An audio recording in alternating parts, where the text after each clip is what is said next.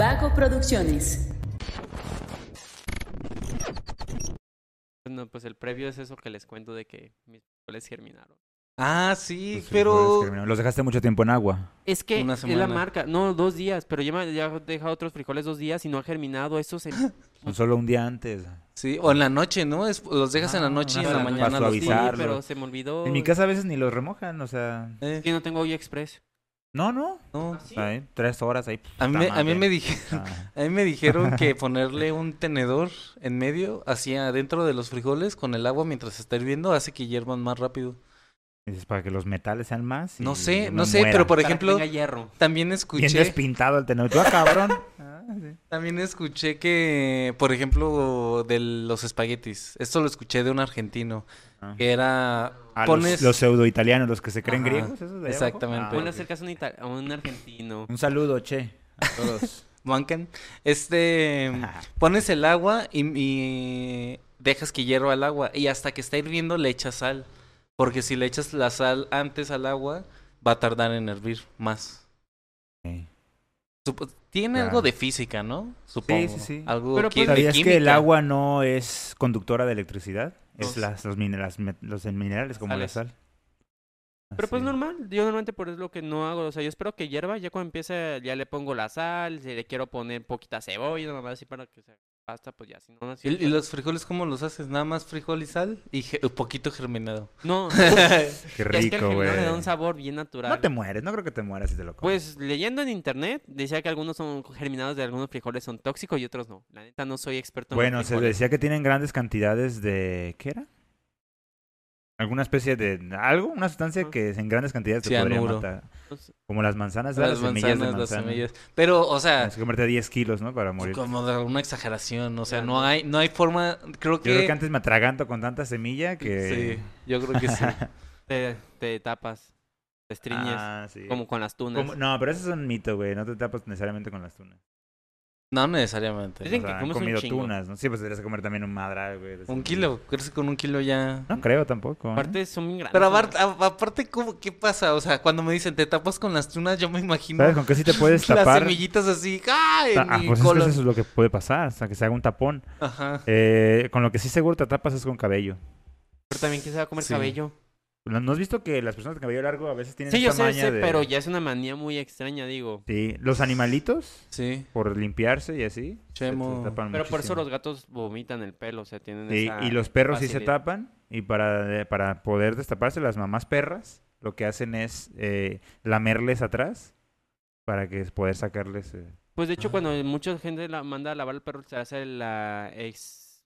No me acuerdo... Ah, no sé. sí. Sí. Mm, eh, hay también, también se... Bueno, hay tipos de lavados, pues es un lavado normal, ¿no? O sea, pero también hay una... ex- Se exprimen las glándulas anales. Y todo para que salga. Sorprendente. ¿Por qué estamos hablando No de te eso? mueres, ¿eh? O sea, si Te eres un perro allá en casita, no te preocupes, no te vas a morir si no te experimentas tus glándulas anales. Si ves que tu perro se lame mucho la cola, lleva al veterinario porque... Porque pues, si le- seguramente está tapado. está- Ajá. Ah. Sí, sí, sí. Porque ellos sí pueden explotar. Bueno, todos en realidad. Sí. Todo tu intestino puede explotar en algún momento. De hecho, eso me recuerda un caso de Ripley, justamente de cuando en su momento sería de... Deja tú. Eh, yo, yo lo iba a comentar. Elvis Presley murió con 20 kilos de ese fecales en su estómago, güey. No en su sistema digestivo, intestinal. 20 kilos. Eso, eso lo mató. Tener un tapón. Un taponzote. Obviamente lo, lo, lo estriñó el gran estrés, la explotación. Y por eso estaba gordito. No estaba gordito, estaba cargando. Pues- bueno, sí, estaba, sí tenía sobrepeso, pero Además. además tenía 20 kilos de esos fecales en su cuerpo cuando murió. Murió en el baño. Eso es lo que dicen las notas, ¿eh? Ah, sí. Murió sentado en el baño. Así, nos va a pasar a todos de viejos. Nah, no sé. Ah, ah, hay una historia así de una actriz de... Si eso es mentira, una disculpa, pero lo vi en algún lado, ¿eh? No sé Hay, si- hay, hay una anécdota también de una actriz muy bonita de los principios del cine que justamente mm, eh, se suicidó porque el cine pasó de ser cine mudo a cine hablado y ella no tenía muy buena voz, Ah, entonces ya. dejaron de contratar. Era muy hermosa, pero dejaron de contratarla Fue a la porque que no le tenía. pasó que precisamente era muy hermosa, actuó, pero pusieron otra voz a que cantara por ella. No sé, no sé algo, si es... algo así le pasó, creo que en Singing in the Rain, la mujer que sale, Puede ella no ser. cantaba, pero como era bonita, o sea, bueno, ojo, ¿eh? Era buena actriz también, Pero lo que queremos decir es que la producción dijo, te queremos a ti porque nos gusta cómo te ves, pero no nos gusta cómo cantas. Sí, que además hay que entender la industria. Pues antes no, no, en el casting de una película no decían, a ver, habla. Pues porque no tenía caso, porque era mudo. Entonces eh, se, sí, se primaba más la, la belleza Sí, sí, sí. física. Entonces ella cuando, eh, cuando empieza a hacer este, este paso del cine a pasar a, a que ya se escuchen las voces de los ¿Cómo actores, se llama ese cine? Cine, mudo, ¿no? No, no, el cine mudo es eh, en el que no hablas, pero el cine cine... antimudo. No, tiene nombre, ¿eh? Y debería tener nombre. ¿Cómo lo busco? ¿Cine, que no es mudo? audiovisual. Ah, no, no sé. ¿Cine que no es mudo? Cine ASMR. Empezaron susurrando, ¿no? Entonces, ¿Cómo se la llama el cine que, Que no, no es es mudo. mudo? Hablando de cine mudo, ¿ya vieron la película de Nadie puede salvarte que acaba de salir recientemente? no, no lo he visto. Increíble sonoro. película. Cine sonoro. Increíble película Pero es un nombre oficial. Pues sí, pero ¿por qué no llegamos a eso? Ah, estamos bien mensos. Yo dije cine audiovisual, pero no. Sí, sí, Tiene sí. sentido también. porque- Sí, sí, también tiene sentido. Pues sí, esa película justamente maneja el que no hay diálogos de los personajes. Solo hay ruidos y todo, pero no hay diálogos. Excelente, Dices, fascinante. "Eh, Muy buena Me película. encanta. A mí me sacó de pedo porque llevaba 30 minutos viendo la película y dije, ¿por qué nadie habla? Y ¿Qué te está pasando desesperaste. aquí? No, Te me sacó de una porque no esperas eso. Me hacen una película como tipo de terror. Ah, cabrón. Y ya conforme... Y es de alienígena, entonces, pues... Que. Y es una gran estrategia, ¿no? Porque a falta de diálogos la gente se desespera y es más sensible o más ansiosa frente al terror. O frente a cualquier emoción, pues, en realidad. De hecho, que, que me hiciste pensar en algo. Este es el previo de decir cualquier mamada. Si se fijan, no hemos llegado a ningún punto y seguimos pasando de cosa a cosa. Pero eh, el cine de arte o el cine independiente no tiene banda sonora, güey. No suele tener banda sonora. El cine dramático. Y creo que es una de las grandes razones por las cuales a la Mm. gente no le gusta tanto. Puede ser, Porque ¿eh? te quitan ese sonido de fondo que te tranquiliza, que te normaliza las películas. Y cuando es cine dramático, pues que es gente haciendo las cosas de gente, pues en la vida real no hay música de No hay fondo. música. Bueno, No, no, no, no, no, no hay, ¿no? Solo en ciertas escenas te lo suelen poner. Pero si te fijas en el cine comercial, casi todo el tiempo hay algo de fondo, Sí. güey, funcionando. De hecho, sí es cierto, porque, por ejemplo, hay dos películas que yo vi en la Cineteca. Una que no recuerdo cómo se llama, que justamente es de un güey que se va a la playa con su familia, con su hermana y su sobrino, y ese queda, y toda la película es ver al güey valiendo madres, tomándose, y nunca hay sonido, siempre ves el tipo haciendo su vida como una persona común. Y no hay sonido más allá que el sonido de la calle, que cuando Sí, sí, camina. sí, no hay y música, luego vi la pues, de esta reciente película, que también la de Ábreme Jaime, Oppenheimer. Ah. es que es la traducción, Ábreme. Los chistazos aquí de... La de Ah. Oppenheimer, y todo el tiempo tiene sonido, constantemente hay sonido, entonces creo que sí es Bueno, solamente hay una escena muda. Sí, sí, Ah, sí. sí, la escena. La de hecho, le, escena. le permitió le- que haya sonido todo el tiempo, que en ese momento se resaltara muchísimo la escena, ¿no? Sí, exactamente. Y, ya nada más para terminar mi anécdota, esta actriz, como era muy bonita, decidió que mm, este, no quería morir de vieja. Ella usó la eutanasia, por así decirlo. O sea, suicidio. Ajá, y como no quería ser encontrado en una posición fea, fue como me voy a tomar un montón de pastillas y me voy a quedar aquí en mi camita dormida y así me van a encontrar siempre bella. Pero eh, se empastilló, tuvo una reacción, te- Mito, fue- no te quiso vomitar y fue al baño a vomitar y se murió con la cabeza en el inodoro. Y así fue encontrada, con la cabeza en el inodoro muerta. ¿Poético o antipoético? ¿Qué será? ¿Un Oye, pero pregunta, ¿esa chica cayó en esta... ¿Cuál era la de los, de los 23 o la regla 23 de los famosos que fallecen? 27, ¿De pero los no, no 27? creo. No, no, no, ya, ya estaba grande. Y la de los 27 tienes que ser músico. Ah, Es un ¿solo club de de músico? músicos. Sí, no, no es de actores ni demás. Ah, entonces Valentín sí. Sí, entra. ¿Murió de 27? Sí. Ahí está. Ahora, había un criterio que era el- las Jotas, porque la mayoría de los que conformaban el verdadero club de los 27 era Ah, Jimi Jimi Hendrix. Janis Joplin y otros que tenían una J. Pero en realidad te tienes que eras músico y te mueres a los 27. No, ¿cómo vas a decir que Kurt Cobain no estaba en el club de los 27? Pero él se quiso meter a huevo, porque recuerdas que había este- esta historia de que él de joven decía eso cuando era morro, ¿En serio? que él No, quería pertenecer no al club de los chido. 27. No, entonces no está. Pero dicen que está las teorías conspirativas que de hecho lo mataron, que no se suicidó. Digo, ya ves que ahí ¿Ah, se sí? agarran. Sí, ne- que dicen que incluso la posición de la escopeta y todo, que era imposible que él hubiera podido hacer el tiro. O sea, la gente... Pero tiene muchos indicios, ¿no? Dejó una carta con su nombre, con su letra. Sí. Oye, me hiciste recordar algo, ¿eh? Pinche sociedad mexicana enferma, asquerosa, güey, de los que pintan pollos. Sí, Sí, güey. de hecho... O sea, gente que compra pollos para ver cómo se mueren, ¿eh? Porque claramente se muere. Se va a morir, sí. Porque acabo de ver un video que estaba viral ahí en TikTok de cómo resucita un pollo morado. Ah, caray, ¿cómo así? O sea, que ya estaba muerto y de repente se vuelve a parar y empieza a correr y todos, ¡ah! Y salieron corriendo riéndose. Pero eso quiere decir que esos bastardos enfermos compraron un pollo morado, Sabiendo ya estaban grabando, se murió el pollito y luego se volvió a levantar. Ojalá los pinten a ustedes. y a De ver qué hecho, les pasa, tengo ¿eh? entendido que no es- ya es penado el Ah, vender no, no, pollitos. toda la vida, güey. Pero la gente le vale riata. Pero ahorita ya están, por ejemplo, antes me acuerdo en su momento porque mi papá se le ocurrió que era chido llevarme en mi cumpleaños de niño a la Expo Granja. Dijo. A la Expo Ganadera. Esto vas a hacer expo de ganadera. grande, dijo. No, ni siquiera fui. Por de pero tu universidad. papá sí quería. Sí, gente, se llama Expo Ganadera por una cuestión. Es comercio, ¿eh? Sí, no, no hay nada. No O es sea, Expo Animalitos. es expo- Si fuera Expo dos. Granja, fuera otra cosa. Si era güey. Expo Ganadera, hay dos cosas. O vas a comerciar o eres agrónomo y nomás vas a pistear porque hay un chingo de alcohol barato ahí. O vas a pistear sin ser agrónomo, ¿no? No sé. No vas a pistear. Pero a mí me llevó de niño y vendían todo. En la salida vendían pollitos de colores. Ya cuando en la universidad fui por temas ahora sí de educativo, porque ya estudiaba eso, colores, ¿no? ya no viene un pollito y el maestro dijo que si alguien trata de vender esas zonas, lo reportan y los multan y todo. Creo que sí venden pollos, pero ya no de colores. Sí, venden pollitos normales, pero no de colores. Mí- eh, yo he visto muchas historias de, de pollos que sí- compran su pollo, no de colores, y lo hacen crecer y crece siendo un avestruz. Ay, qué, qué ganas. No, Yo, quiero una avestruz. no, o sea, yo creo que el avestruz es la clara prueba de que los dinosaurios eran aves. Esa madre es un dinosaurio, no hay, no hay forma en la que no puedas creer que el avestruz era un dinosaurio. No o sea, ve, ve lo enorme que está, ve las patotas, ve O sea, lo- bueno, claro, pero... No, hay otro más chingón, no creo cómo se llama, que hasta hace un sonido como de gorgoteo con el pico. De toc, toc, toc, toc, toc, Ah, toc, sí, sí, sí.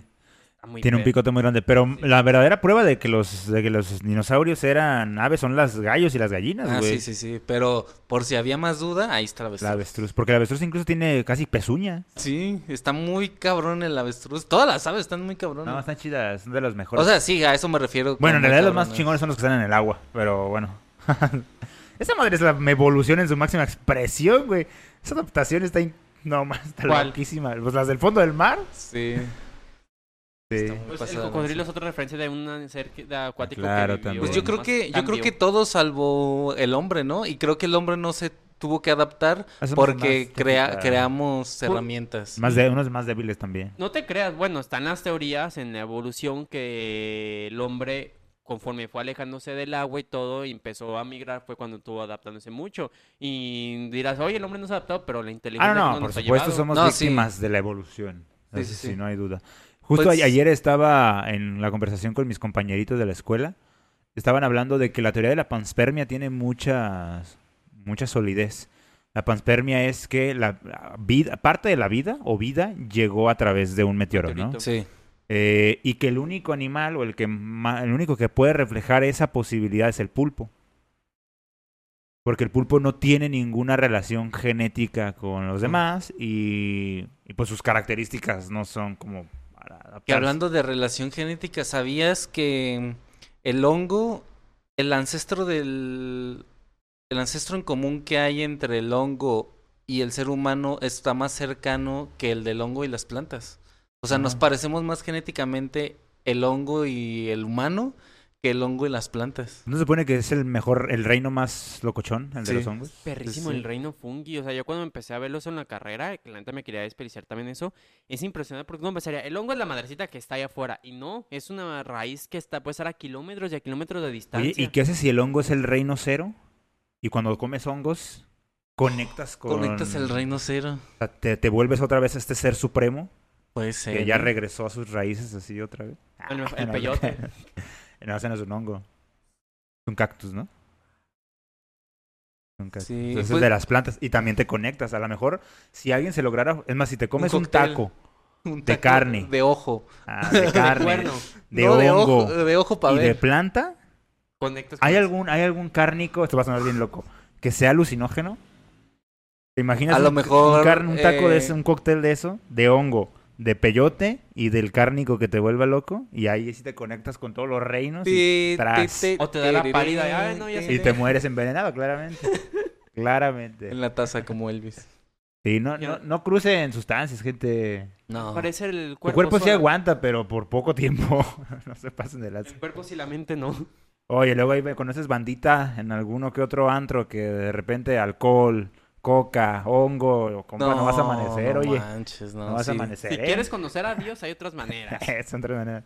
Mejor re- reza o reza o algo, no sé. Hay otras formas de matarte. sí. Medita, no sé. O sea, y tu cuerpo sí va a aguantar, compa, pero ya después a los 27 vas a tener cirrosis ya desde temprano y no. No, tengo entendido que incluso el exceso de cualquier tipo de estupefacientes a largo plazo el cerebro sí te lo va Totalmente. Pues es que lo estimula demasiado.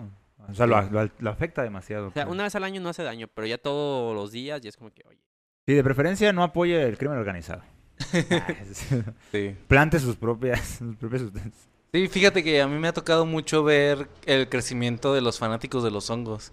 Inclu- eh, lo he visto en TikTok, pero incluso hasta- hasta tienen sus guías de este es este, eh, esto, este hongo es tal y no se puede comer, entonces lo voy a dejar ahí. Claro. sí, Entonces, eso sería eh, bueno. Este, este, este sí lo puedo comer o incluso hay gente que a- hasta los guarda de lo puedo comer y todo, pero es que velo, está tan bonito, tiene estas características, De entonces... hecho, se volvió muy popular porque incluso empezaron a vender cajitas bien padres, la neta, que es una cajita así que la, la, la mitad con la bolsa y la vas todos los días echando spray y de ahí va Ah, creciendo sí, la ah, claro, sí, claro. sí, sí, Y son hasta muchos Son se lo venden tus- como comestibles. cultivos. Ajá. sí. Sí. Nada más recuerden que hay una falacia por ahí, la, también la discutíamos por ahí en la, en la escuela, que decimos que todo lo natural es bueno y no es cierto. No, no es cierto. Envenenar. Claramente te puedes envenenar. Hay cosas que el cuerpo acepta, hay cosas Sí, que... de y, y aunque no te envenene, bueno, por eso eh, está más chido la parte como mística religiosa de las drogas, ¿no? Porque ellos tienen mucho más cuidado y más respeto por eso. Creo que por lo menos es una manera de... de- Pues es que incluso, por ejemplo, en su momento conocí a una amiga, ya que nos hablamos en su momento, no diré nombres. La- ¿Pero qué pasó? Ah, No, bien, pero pues ya chisme dejamos de hablar. completo. Pero es de cuenta Punto que chisme. algo que me interesó mucho y ella me comentó es que ella sí tenía como sus momentos en que iba a hacer como esa especie de rituales de con hongos o con ese tipo de drogas, pero dice, no es como que va Con así. hoja. eh, Dice que iba con un lugar, hay un güey que está preparado y que ya tiene una experiencia y te hace toda una preparación desde física, mental, antes de- y te acompaña en todo el camino para que sea bien llevado y aparte te pregunta para Sí que se ve todo grabado y... eh, se ve el video, pero no veo el audio. Pues yo creo que todavía hay tiempo de pararme y... mo- se ve Sí la se ¿Tú sí ve te el alcanzas a audio. ver? Sí Ah, se ve el audio. Sí, aquí no veo Este, nada. Está la silla. detrás. Y que incluso las cantidades no son para iguales para cada persona. Entonces, una persona que ya te va conllevando. No es como simplemente, ah, sí, te lo chingas y ya. Sí. llévate", No, sino claro, que claro. sí hay una preparación previa. Y dice que es muy padre porque sí conecta espiritualmente. Pero dice, solo hago una vez al año. Sí, porque también es muy invasivo, ¿no? Ajá, y también no sí. recomiendan mucho que tu cerebro de esos viajezones por, por cuestiones emocionales, ¿no? También porque tiene un impacto importante. Eh, esto es una recomendación general. Eh, si la sustancia es algo que usted no conoce, siempre hágalo acompañado. Que haya una persona sobria, por favor, porque si en lugares no... seguros, que sean de confianza, para Sí, cualquier cosa. O una persona sobria que te mantenga tranquilo de que sabes que si te pasa algo te van a echar un fonazo y ya te van a recoger. Te van a meter a la regadera. Y recuerde, Un café gente, bien cargado. todas las cruces te cobran, ¿eh? La cruz roja y la cruz verde. Usted pensaba que, ay, gratis me van a salvar la vida. No. Te van a cobrar. Si sobrevives, te van a cobrar. Y yo la vez que me fui, me llevaron al hospital Las Cruz Verdes solamente porque tenía un mucha caca en mi estómago. Ah, caray, te iba a pasar lo Elvis. de Elvis Presley a ti. Sí, fue entre eso un combina- un- una combinación entre eso y mucho coraje que me dio, que pensé que tenía este apendicitis. Y ya como me sacaron la Era tu radiografía me dijeron, intestino así. solo es tu intestino que está tapado. Y ya, pues fue muy vergonzoso porque hoy en el momento pues me fui en ambulancia y, Y todo yo, qué insensible diciendo lo de Elvis Presley aquí, ¿verdad? Y aquí hay una, un sobreviviente de... Es gracioso pues porque pues, todo lo Pues, que es gracioso porque sobrevivió. Ya, y no fuera- ya no sería gracioso si, Si le hubieran recortado un metro de intestino, no sería tan ya, gracioso. ya no habría chiste, ya habría una Claro. comentario de precaución, pero sí, fue justamente Sí. por eso que terminé una vez en el hospital y todo. El cuento no, no. Así de, bueno, felicidades que estás vivo, pero... Tienes. Ya, pues la ventaja es que tenía seguro en ese momento pues me aligeró el costo del, de la ambulancia y de los medicamentos. Sí. De hecho, el hospital civil y estos lugares eh, no cobran la atención, cobran los materiales. Ah, ya. O sea, lo que se haya usado para, para su- hacerte vivir, eso es lo que te cobran, no te cobran la atención. Sí, y las ambulancias son un servicio privado. Privado, güey. ¿Ya vieron el documental que hay en, creo que en Netflix era? Yo lo recomendé, Midnight Family. Ajá. Está bien chidísimo, está bien Loco, chidísimo. Está muy loco. Pues te muestran la vida de unas personas que se dedican Personas a que se dedican a trabajar en una ambulancia. Paramédicos. Y cómo se tienen, cómo tienen que ganarse a los pacientes, cómo entre Sí. ambulancias se van peleando para ver quién llega primero. Y el que llegue primero es el que le carga la cuenta Ajá. al hospital. Y si viste tú, hay un, hay un truco. lo lo llevan a... eh, también porque ellos, los de la ambulancia, tienen acuerdos con hospitales. Entonces, siempre los de la ambulancia te tienen que preguntar si tienes seguro o no. Y si no tienen seguro, ellos te llevan a un lugar. Pero, pues obviamente aquí esta familia, que estamos hablando de la familia, pero esto es en todas las ambulancias. Eh, dice, ah, oye, pues ya estamos aquí, pero la neta, no sé si te acuerdas esa fra- esa recogen a alguien y llevan al, ah, sí tengo seguro. Ah, bueno, vamos a tal, ¿cuál es tu clínica tal? La llevan a la clínica y el paciente adentro de la ambulancia sale uno de los choferes y le dice, "Oye, ya estamos aquí, pero la verdad es que hay un montón de gente, este, no sabemos a qué hora se van a atender y por lo que estamos viendo, pues sí es algo muy delicado lo tuyo. No sé si quieres que te llevemos a otro lugar. Mira, nosotros conocemos este que está más cerca y te podemos llevar y te atienden y todo. ¿Cómo ves? No, pues que sí, llévame ahí.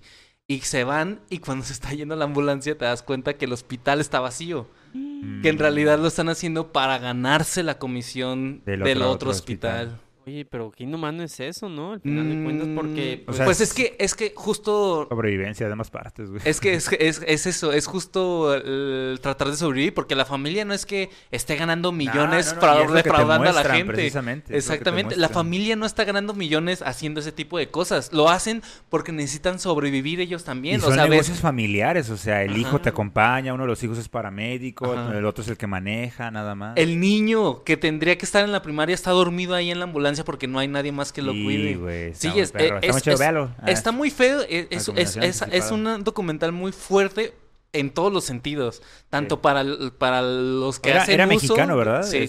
No, el, el, el que graba no, no es mexicano. No, no, pero es- quiero decir, la familia era La mexicana. familia es del DF, sí. Y, y- y es chido que el vato que está haciendo el documental es estadounidense, creo. Y nu- nunca, nunca interacciona con la familia, o sea, tal cual los Sí, está claro. grabando. completamente espectador de todo Hay lo una que escena en ocurre. donde están empujando la ambulancia.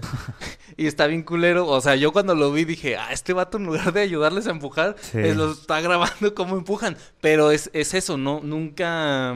Pero es una increíble inversión, ¿eh? porque una ambulancia, bueno, bien equipada, así en su máximo esplendor, son como dos millones y medio de Ay, pesos, güey. Bueno, pero tiene Sí. sentido porque tienen un equipo desde para Sí, sí, sí. reanimación, para Sí, medicamentos. sí, todo. Sí. O sea, te digo, los más equipados, pues, y son como de millones de pesos. La ambulancia es lo que vale, güey. Y, y hay una escena de, de, la car- de una carrera tal cual de entre ambulancias, ¿verdad? Y le aplaudan bien machina a uno de los hijos que es paramédico porque él es el que maneja. Y métele, métele, métetele, métetele ahí, métetele. Está, está bien chida. Midnight Family. ambulancias chocando y ¡pa! Sí. ¿A quién le llamas? Exacto, ¿A otra ya no hay nadie. ambulancia o a lo del seguro? Sí, y también creo que no se sacan la estadística ahí, pero se sabe que hay como una ambulancia para cada tantos miles de personas, güey. Sí, sí. Pero, o sea, qué complicado, porque, bueno, yo que no sé nada de eso, o sea, que es una supervivencia para la familia, o sea, también en qué nivel se encuentra la salud para la gente que trabaja en el sentido de que No, sí, es brutal, porque también no tienen dobles trabajos, porque no viven nada más de la Claro ambulancia, no. güey. Sí. En la mañana trabajas y en la noche... Te hace cuestionarte también la parte de salud que hay en el país. Ah, sí. Bueno, Sí, es un hecho. Un hecho, sí. Sí. Está muy fuerte. Ok, lo voy, me convencieron, lo voy a ver. ¿Quieres salir también? ¿Lo quieres tener ahí o bájalo? No hay si quieres? problema. Ya él sabrá lo que quiere hacer. Te está demostrando que dice él, él puede hacer lo que quiera. Si me quiere robar el alma. Ah, pero no querías que saliera en cámara. No, no tengo problema. Ah, ok. No te vayas a mirar, ¿eh? Nah, no. Adrian. Es bien limpio, ¿eh? Cuando recién lo adoptamos, no teníamos en la casa de mi mamá, pues no hay arenero. Y se Que ya aguantó. estoy sintiendo calientito. Nah, No, se aguantó, se aguantó bien machina hasta que tuviera dónde hacer del baño. Más quiere estar con, con la familia. En mi experiencia es raro que si no se hagan dentro del enero, normalmente lo hacen por, por berrinche o por marcar Pues lo que te territorio digo, no, es una mierda de coraje la que me va a Pero poner. yo lo veo muy ahí, muy... Yo también muy lo veo muy tranquilo. A ver Nada si más no duerme. dejes que te muerda. Si te empieza a morder, dile que no. Porque el... ¿Le aplico la de César Milán? Sí, yo, pues esa yo aplico, ¿eh? No sé si funciona en los gatos. En los perros sé que sí, pero no sé si funciona en los gatos. Por ahorita estoy haciendo lo del aplauso. A Pero... los gatos hay que ponerles una pistola en la cabeza. Una, pist- una pistola de agua. ¡Que te calmes! Un aspersor. Eh. Este, el lunes vino la bala a editar un ep- el, los- el episodio de Atípicamente Ajá. y lo vi aquí en la hora de la comida y me enseñó la mano y toda rasguñada y mordida por este vato. Entonces le dije, güey, pues no dejes que te muerda, dile ya, ya, ya, ya. Sí, como diría que quién decía eso, que era una frase como muy común. Todo lo que ves operado, ah, todo lo que ve usted es ficticio, ¿eh? O sea, si todavía piensa que tengo cabello es porque lo traigo peinado de una manera tal que parece que todavía tengo cabello. Sí, pero yo en no. temporada de calor este año me corté el cabello muy corto por, para no estar sufriendo con esto. Y ni siquiera fue pelón como Mario. O sea, nada más me lo corté más corto y ya no creció igual. Ya no fue lo mismo. Chale, como que ganas de ser un elfo, güey, la neta. Sí. Con cabello largo. Pero Todo vivo, jus- justo, le de- todo justo vivo. le decía a Mario, en lugar de evitar la caída, yo más bien estoy tratando de ya aceptarlo. Lo abrazas y... Sí, pues ya, yo ya estoy pensando cómo me voy a, a desvivir. ¿Para qué quiero existir sin cabello? Hay flores en la Antártida, Fer. Y ya estamos muy cerca del final. Hay flores en Voy la a iniciar una Antártida. revolución para que me maten heroicamente, no sé. Sí, porque también para qué me espero a que me maten en la calle robándome un celular que ya no sirve para nada, ¿no? Mejor me sacrifico. Sí. Que- ese es, ese es el, mi miedo. Morir de la manera más absurda. Morir por, por cosas, o sea, que no esté en mi control. O sea, sé que no está en mi control, pues. Sí. Pero... ¿Hablas de suicidio? No, no, no, no, no. aquí, No, pero por ejemplo, creo que se siente más, se siente diferente a que una enfermedad te quite la vida, a que un asaltante te quite la vida. Sí, sí, por supuesto, por supuesto. A- Y a tam- eso o voy. preferir morir de viejo, ¿no? Así que Sí, tu de corazón diga, ya estuvo, ya no O, o- puedo. o incluso hasta por mis propios abusos, así como, ah, pues este, tuvo un coma etílico. Abusé sexualmente de mí mismo, ¿no? A- algo así, pues, a, a- Guau. a que un vato se le hizo fácil Ajá. quitarme mi celular Sí, que no, se no traba chida, con no chida. TikTok y ya no. Que me mate la naturaleza o que me mate... Que me mate yo mismo El o- valor, ¿no? O no sé. Pero- El sacrificio ¿Pero por qué también. te da miedo? ¿Por qué no te agrada la idea? ¿De que te mate un asaltante? No, o sea, entiendo que crees? no es bueno morir. O sea, es lo más ridículo, pues. A lo que no queremos es morir por la cosa más estúpida, Ajá. llana. O sea, por ejemplo, sí, yo sí moriría por salvar a alguien de un asaltante. Ahí creo que sería diferente a que un Sí. asaltante vaya directamente a matarme. Y te van a recordar con cariño y van a decir, Sí. ah, mira ese extraño, salvó a, a la Intentó hacer extraña". algo, sí. Ahí es diferente a... con impacto, ansia en la vida. Pues no, tampoco, eh, tampoco impacto, pero si voy a, si voy a dar mi vida por algo, pues que no sea un celular Ah, no, yo sí quiero que hagan una estatua de mí. En esa esquina donde salvé a la persona. o una crucecita, ¿no? Nah, eso me parece lo más tétrico y espantoso posible, güey. Pero es para recordar, Fer, no lo veas por el aspecto güey, religioso. no. Es que ese tipo de, de marcas no representan un valor positivo.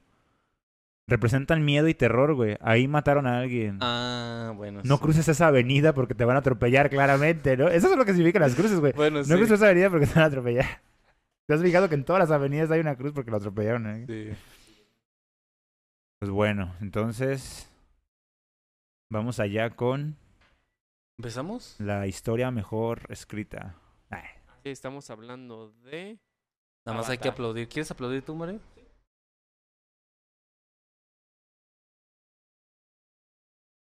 anillos de poder.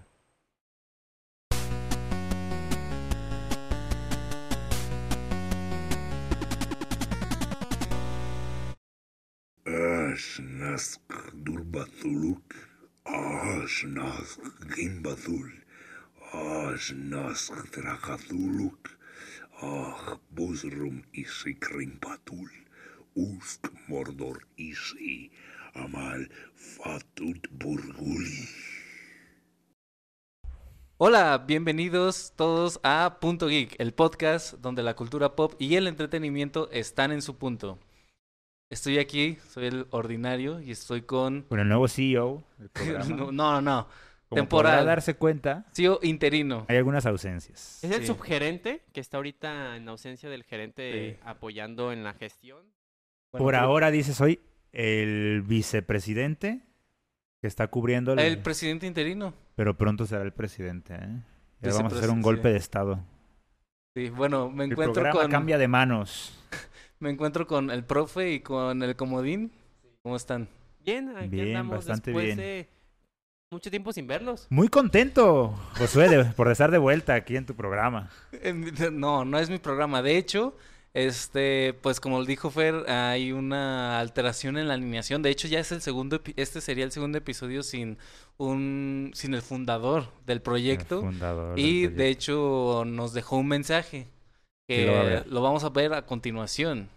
Hola, hola, ¿cómo están todos? Yo soy Luis Montes de Punto Geek y el día de hoy les mando este mensaje para comunicarles que pues la vida de adulto está potente últimamente y pues gracias a eso han surgido eh, ciertas actividades, ciertas responsabilidades de las que me tengo que hacer cargo y por lo tanto no voy a poder estar yendo a hacer punto geek por un tiempo.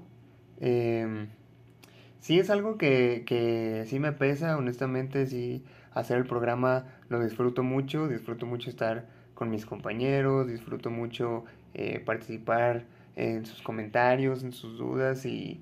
Eh, pero pues ni modo, son cosas que hay que hacer y eh, pues así vamos a estar ejerciendo últimamente. Este, no me voy a ir del programa, o sea, voy a seguir estando ahí eh, en redes, este, de repente mandando una que otra capsulita, alguna recomendación, eh, pero pues sí, en el estudio ya no voy a estar un rato, este, e- eventualmente voy a regresar, no estoy seguro de cuándo, no sé con certeza eh, qué fecha vaya a estar yo volviendo al programa, pero eso sí es seguro, voy a regresar. Mientras tanto, pues se quedan con Josué, con Diana, con Mario, con, con Fernando, este, que, que van a ofrecer un contenido muy interesante. Ya estoy eh, pues viendo algunos de los próximos programas y la verdad va a estar chido, les va a gustar. Este, pero yo me retiro por un momento eh, y los voy a extrañar mucho. Ya los extraño, de hecho, ya tengo eh, unas dos semanas en las que no, no voy al estudio, pero pues seguimos en esto y volveré. Algún día, lo prometo. No me extrañen tanto. O sí, extrañenme mucho, como ustedes quieran. Pues bueno, ahí está. Pues renunció la bala. No hay- es que yo no conozco el contenido del video, entonces yo supongo que es una No, renuncia. sí lo conoces, te lo puse hace Estaba rato. leyendo. Yo No. sí lo conozco y la verdad, pues extraño, extraño a Luis, esperemos Te vamos a pronto. extrañar. Sí. Digo, cualquier intento de golpe de estado aquí lo detenemos, no te preocupes. Sí, Ah, digo, le deseamos la mejor de las suertes y de los éxitos en los proyectos que está teniendo. Y la verdad es que apoyamos también, es parte de, de sus responsabilidades que tiene que cumplir. Así que lo- la forma de apoyarlos es, de apoyarlo es. Oye, pero qué pequeño es el mundo, ¿no? Si le va bien allá donde está, vamos a trabajar para la misma empresa ese güey yo. Sí, pues de hecho tienen. Yo esperaba que lo dijera, pero como no lo dijo, no lo quiero decir yo. Ah. Pero hay posibilidad de que vayan a estar juntos, ¿verdad? Ah, en algún programa, en algún episodio. Sí. Vamos a estar juntos. Me imagino, no sé por qué me imaginé a Timmy adulto diciendo, es parte de crecer, Timmy. De crecer. Parte de crecer, sí. Sí. Y como Cosas parte de crecer- terminan. Te digo, ya es la renuncia. Él dice, voy a regresar, pero ya está con no, las no, estrellas. No, no, pues, no, no, ¿cómo? no, no. Yo, yo sí, sí, yo sí quiero pensar en que el podcast va a volver a ser lo que. Yo nada más hago el comentario. Si quiere volver a ver a la bala, sintonice cierto canal. Sintonice cierto canal. Oye, pero que, o sea, qué emoción para Luis, ¿no? La experiencia que va a tener y todo ahí. Siento que va a ser una Sí, cuestión claro, única. claro. Definitivamente fue una catapulta punto geek para él. A ver si a los demás nos toca algo, pero bueno. Mira, aquí todos ¿A ti ya te va a tocar? Sí te va a tocar a ti. A mí que me, no, a mí me va a tocar participar por lo que yo estoy haciendo. No porque él me vaya a dar la oportunidad. Bueno, Pero, o sí, sea, van a tener, opor- van a tener un crecimiento en paralelo. Vamos a compartir y va a ser un momento muy nostálgico, ¿no? Vamos, a decir, ¿te acuerdas cuando estábamos en Punto Geek? ¿Te acuerdas cuando eras parte de nuestro programa? Es como nuestro... ¿Qué será? Nuestro Justin Timberlake, nuestro... Ah, Nuestro sí. Harry Styles, nuestro, Beyoncé. nuestro Beyoncé, Nuestro Beyoncé. Mejor va a ser como los Jonas Nuestro Brothers, Michael Jackson. Después regresan. Nuestro, bueno, eso fue una familia explotada, sí, no sé si, si califique como tal, pero efectivamente que nos deja atrás para su proyecto Sol, Solo Round. Nuestro de panda. Nuestro. José Madero. Nuestro José Madero. Ya nos dejó para irse a... Mira, tenemos historias de éxito de retorno como Queen. Eh, ¿Tú crees? Freddie Mercury no fue Queen. Nunca. ¿no? Ah, de acuerdo, de acuerdo. Sí. O sea, se refiere a su momento solista y que Ah, fracasó. regresó. Yo te pensé que decías Queen ahorita, porque Queen sí es Queen, pero... Ah, no, es bueno. Es Queen cobereando a Freddie Mercury, entonces... No, no, no, el, el viejo, el viejo, el old Queen. El, el- el- el posible, el fracaso de Freddie Mercury como, Como solista. solista, exactamente. Ya, ya, ya. Ciertamente, ciertamente. Pasó con los Jonas Brothers. Sí, sí, sí, es verdad. Eh, Ellos sí, sí la cagan. Sí, Pero eso pues- sí no le pasó a Harry Styles, por ejemplo. No, pero pues es que... Su One Direction. Y ahí está el One Direction, ¿no? En Harry Styles. A lo ahí, mejor La única era, dirección. Era el spoiler, lo que no sabían. Era como un Battle Royale Sí. entre ellos, solo uno sobrevivirá. Cierto. Sí. Pues bueno, a ver si logramos mantener vivo este programa sin la Sí, bala. Desde aquí, no, sí vamos a poder. Desde aquí le mandamos un saludo y el mejor de los éxitos y lo extrañamos que de todas maneras va a seguir participando. Así Así, como acaba de ver este video, va a seguir participando mandándonos clips de recomendaciones o sus críticas, que de hecho en el episodio pasado de Dead Note, que si no lo ha visto se lo recomendamos, él nos compartió la reseña y su opinión de, de lo que pensaba de, de A ver si no se nos convierte en un Jay de la cueva, ¿no? De sí, sí, ahí sigo dando conciertos hasta que llega el punto donde dice, no, Sí, ya es no, ya. insostenible mi éxito. Voy a abandonar mi, mi personaje como la bala para hacer ahora Y se va a convertir en el cañón, ¿o no? el cañón, la bomba. la La-. La, ah, la Bazooka Montes.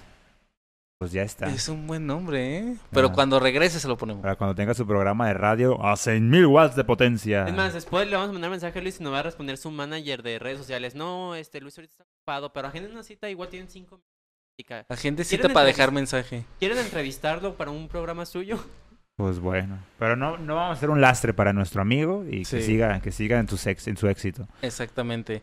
Y este, como primera prueba de rebeldía, vamos a dejar de hablar de anime por una vez. Sí. Y esta vez vamos a tratar La historia un detrás tema- del mito nos obligaba con los temas. No, Ah, no no cierto. notaba que somos más Que frikis. no nos bañamos. Bueno, Pero, pero sí queremos dar la oportunidad a un tema del que Fer ya había estado eh, tratando de, de que se hiciera. ¿Coincidencia? Que se vaya la bala La y bala finalmente, finalmente el tema haga. que yo propuse se pueda hacer. No lo Eh, sé. fue coincidencia, es coincidencia. Eh, ahí está Armen su teoría de conspiración. Aunque siendo honestos, dijo, pues yo no voy a estar, ¿qué les parece si ya hacen el del Señor de los Anillos? Yo, ajá. Ah, bueno. Pues bueno. Oye, que- y no mandó crítica del Señor de los Anillos. Ah, nada más su aviso. Nada ¿verdad? más, no voy a, no voy a estar. Pero él bien dijo, ¿no? Yo mando una pequeña cápsula con mi opinión y Sí. tras, nada de eso, ¿eh? Sí, pero no, no, no vamos a poner este palabras en No la boca vamos de a Luis. hacer aquí ni modo.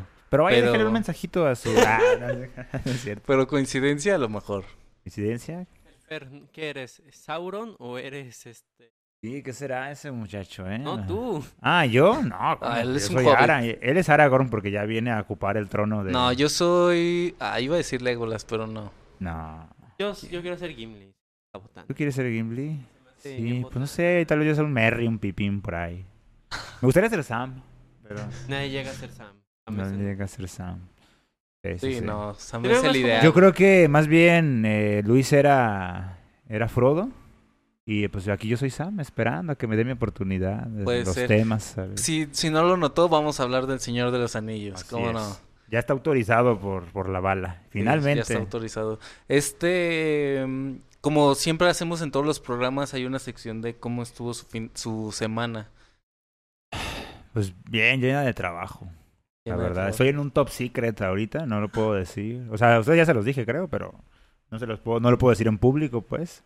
Pero estoy participando en un proyecto de la universidad que pues está consumiendo algo de mi tiempo, eh, que se paga con eh, el crecimiento de los jóvenes y Futuro de el futuro de, Jalisco y de México. Esa va a ser mi paga. Y la experiencia. No olvides la experiencia. La gran experiencia que voy a ¿y ¿no, te van a pagar con exposición? Como ya con se suele, exposición. ¿no? Creo que mi nombre sí va a aparecer entre los, ahí está, entre los ahí que está la paga. estuvieron involucrados. Pero, miren, las cosas que hace, que, que ese tipo de proyectos son los que reciben más críticas a lo largo del tiempo. Eh, pero bueno, ahí está. Y está consumiendo bastante de mi tiempo. eh, a tal grado de que, pues, junto con mi, mi posgrado, no me está permitiendo estar al 100 en ningún lado, ¿no?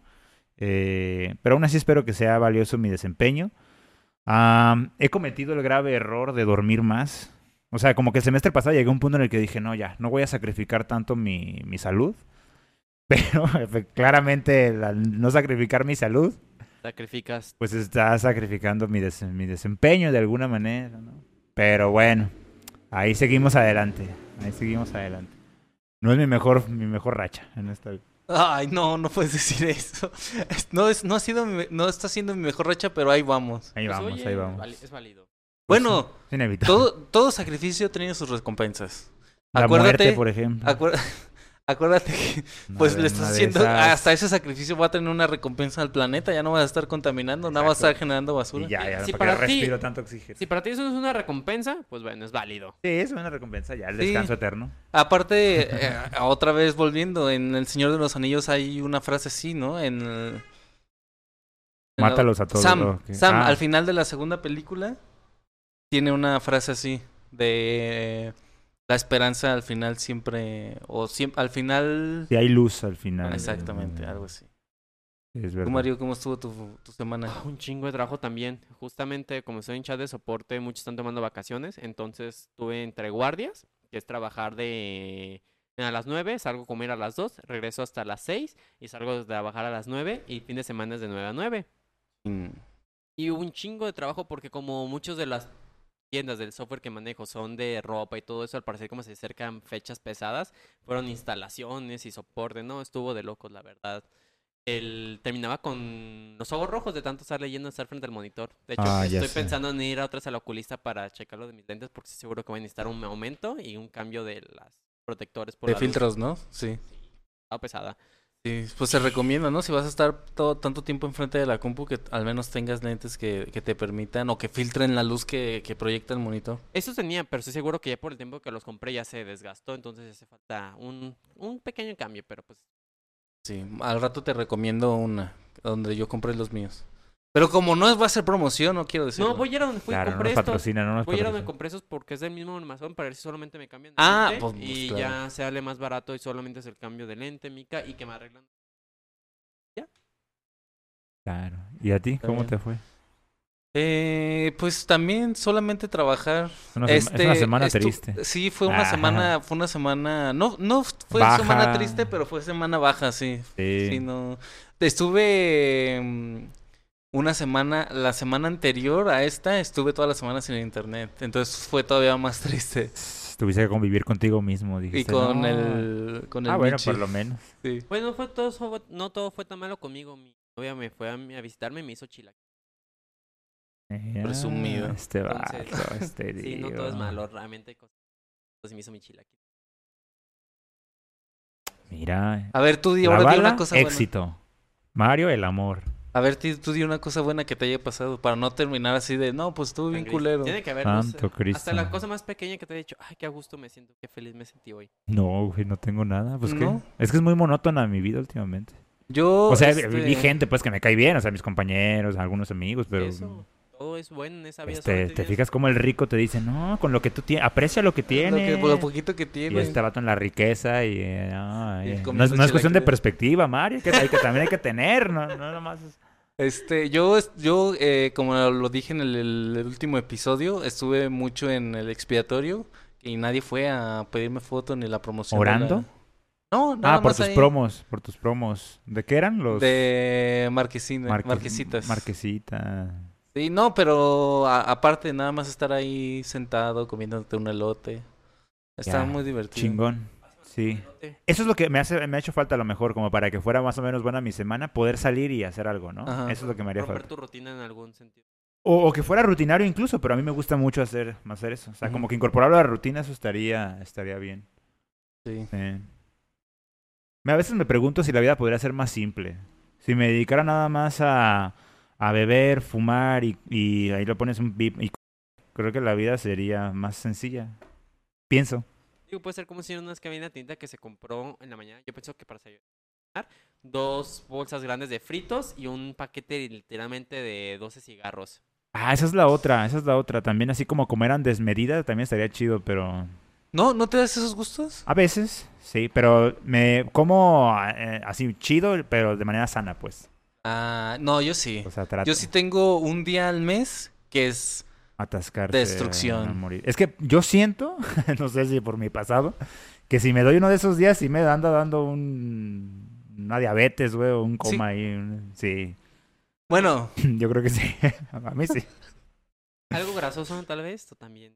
es que por Eh, ejemplo, no- no mi, mi, no mi sé. exceso es pedir alitas porque me van a caer mal. Ah, porque bueno, voy a no. estar irritado. Te digo, por ejemplo, trato de pedir comida japonesa, ¿no? Pero pues es arroz, verdurita y carne. Pero pues es un exceso sano.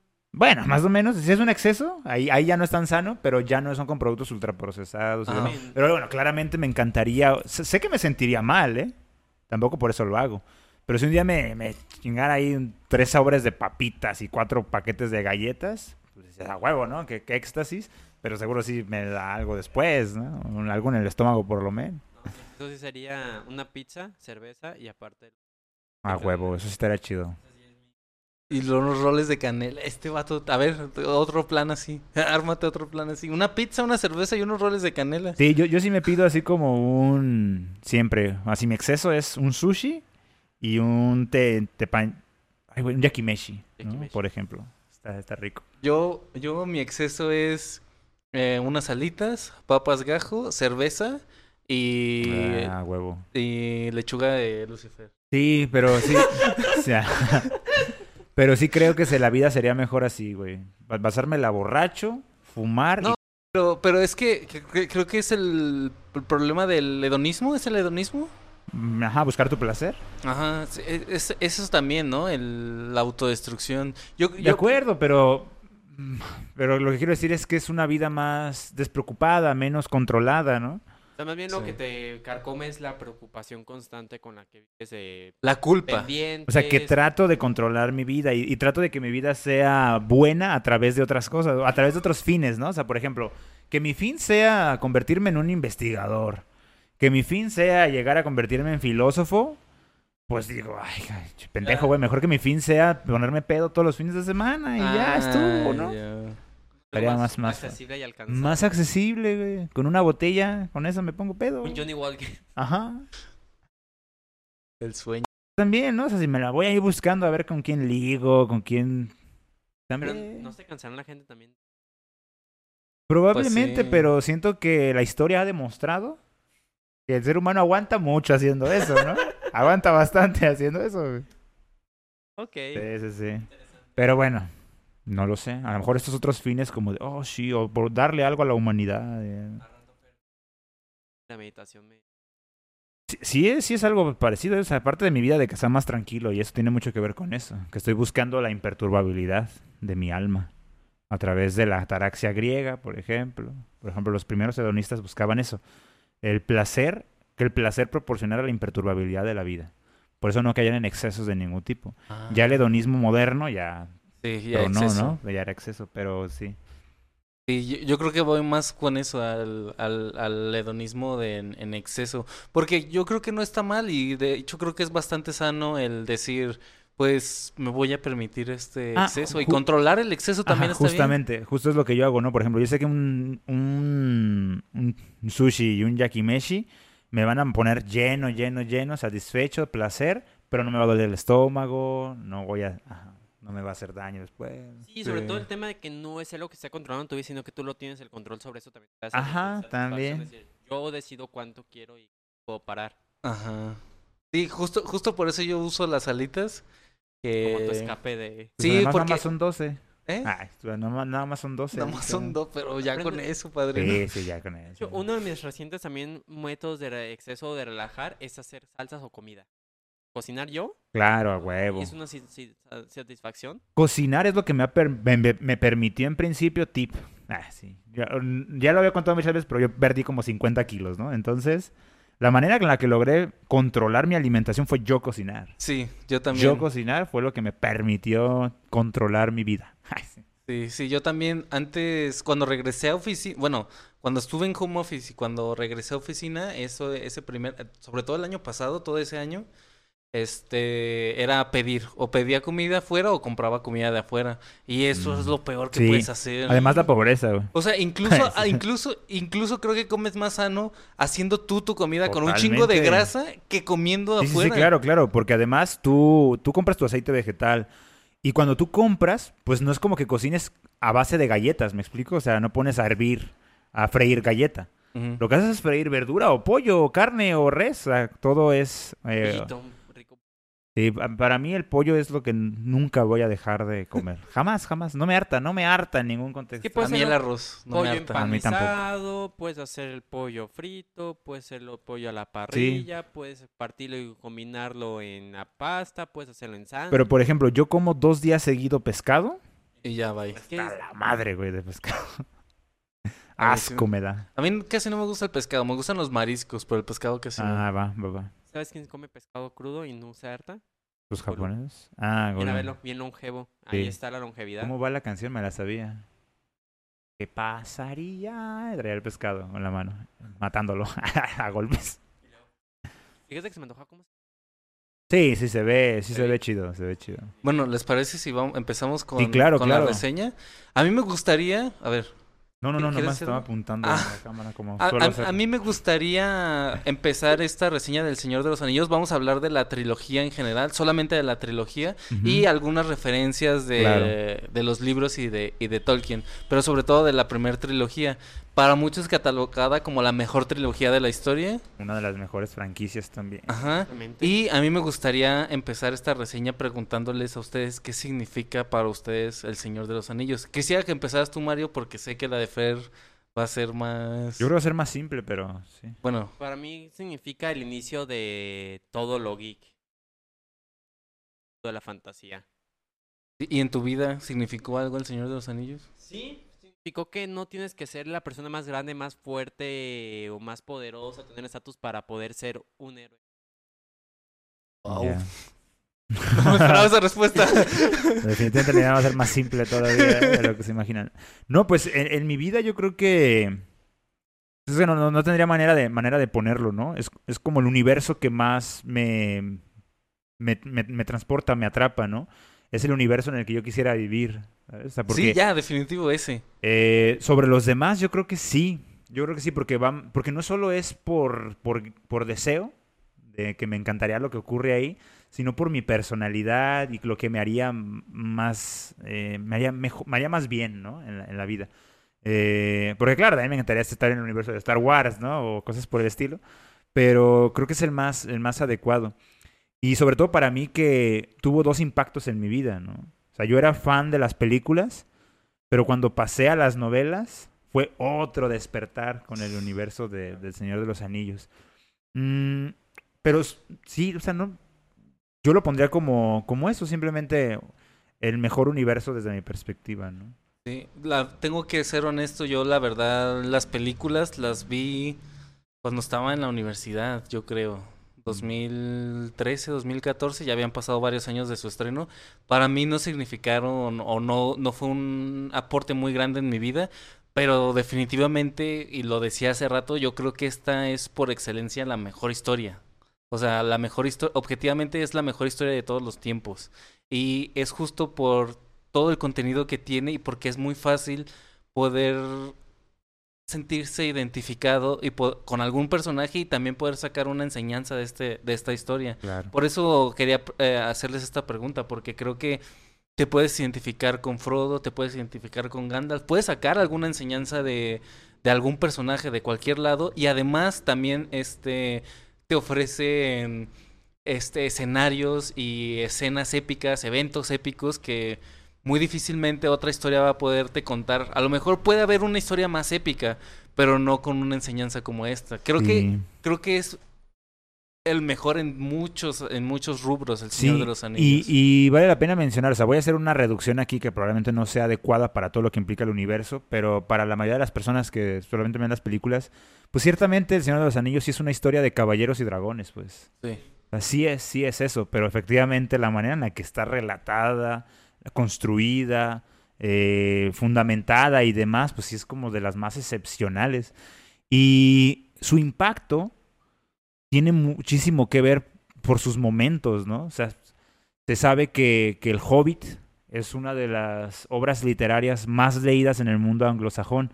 Es como a nosotros en su momento, ya no lo hacen, pero cuando nos ponían a leer El Periquillo Sarniento o ese tipo de historias, ¿no?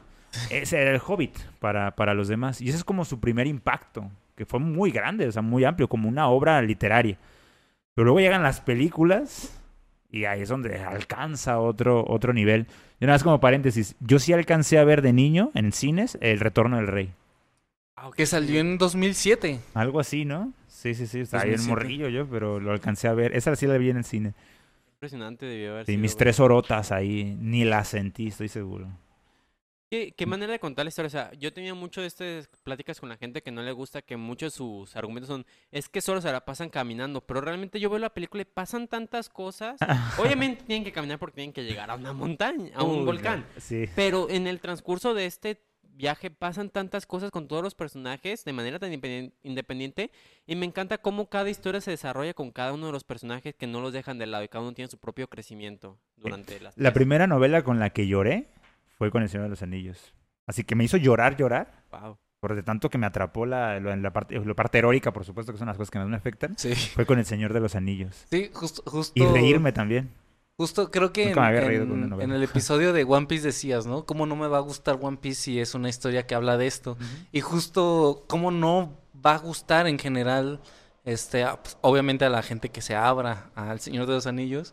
¿Cómo no le va a gustar esta historia? Pues porque hay, hay romance, hay guerras, hay caminatas. Y yo también es- eh, escuché mucho esa, esa historia de, pues, gente caminando. Pero no, incluso yo la describiría como una épica. Ah, O- claro, es, es una epopeya totalmente. Ajá, o sea, yo creo que es una de las películas donde más batallas he visto. O sea, y cada, cada, cada, cada, en cada, en cada película hay por lo menos tres batallas importantes, por lo menos. Sí, sí, sí. Les digo, es una historia de caballeros, ¿no? Tiene Sí, que haber guerra. muy, muy, muy fuerte. Y justo como decíamos eh, fuera del aire, eh, creo que el, el éxito de, o, o, o lo increíble de esta historia es que en realidad es una premisa bastante simple, pero que no se queda en lo superficial, sino que al ser una premisa simple te permite ahondar en, en el resto de los personajes o incluso en el resto del mundo. Sí, complejizarlo, ¿no? Sí. O sea, de hecho, parece que, que J.R.R. Tolkien, que es el, el creador de todo este universo,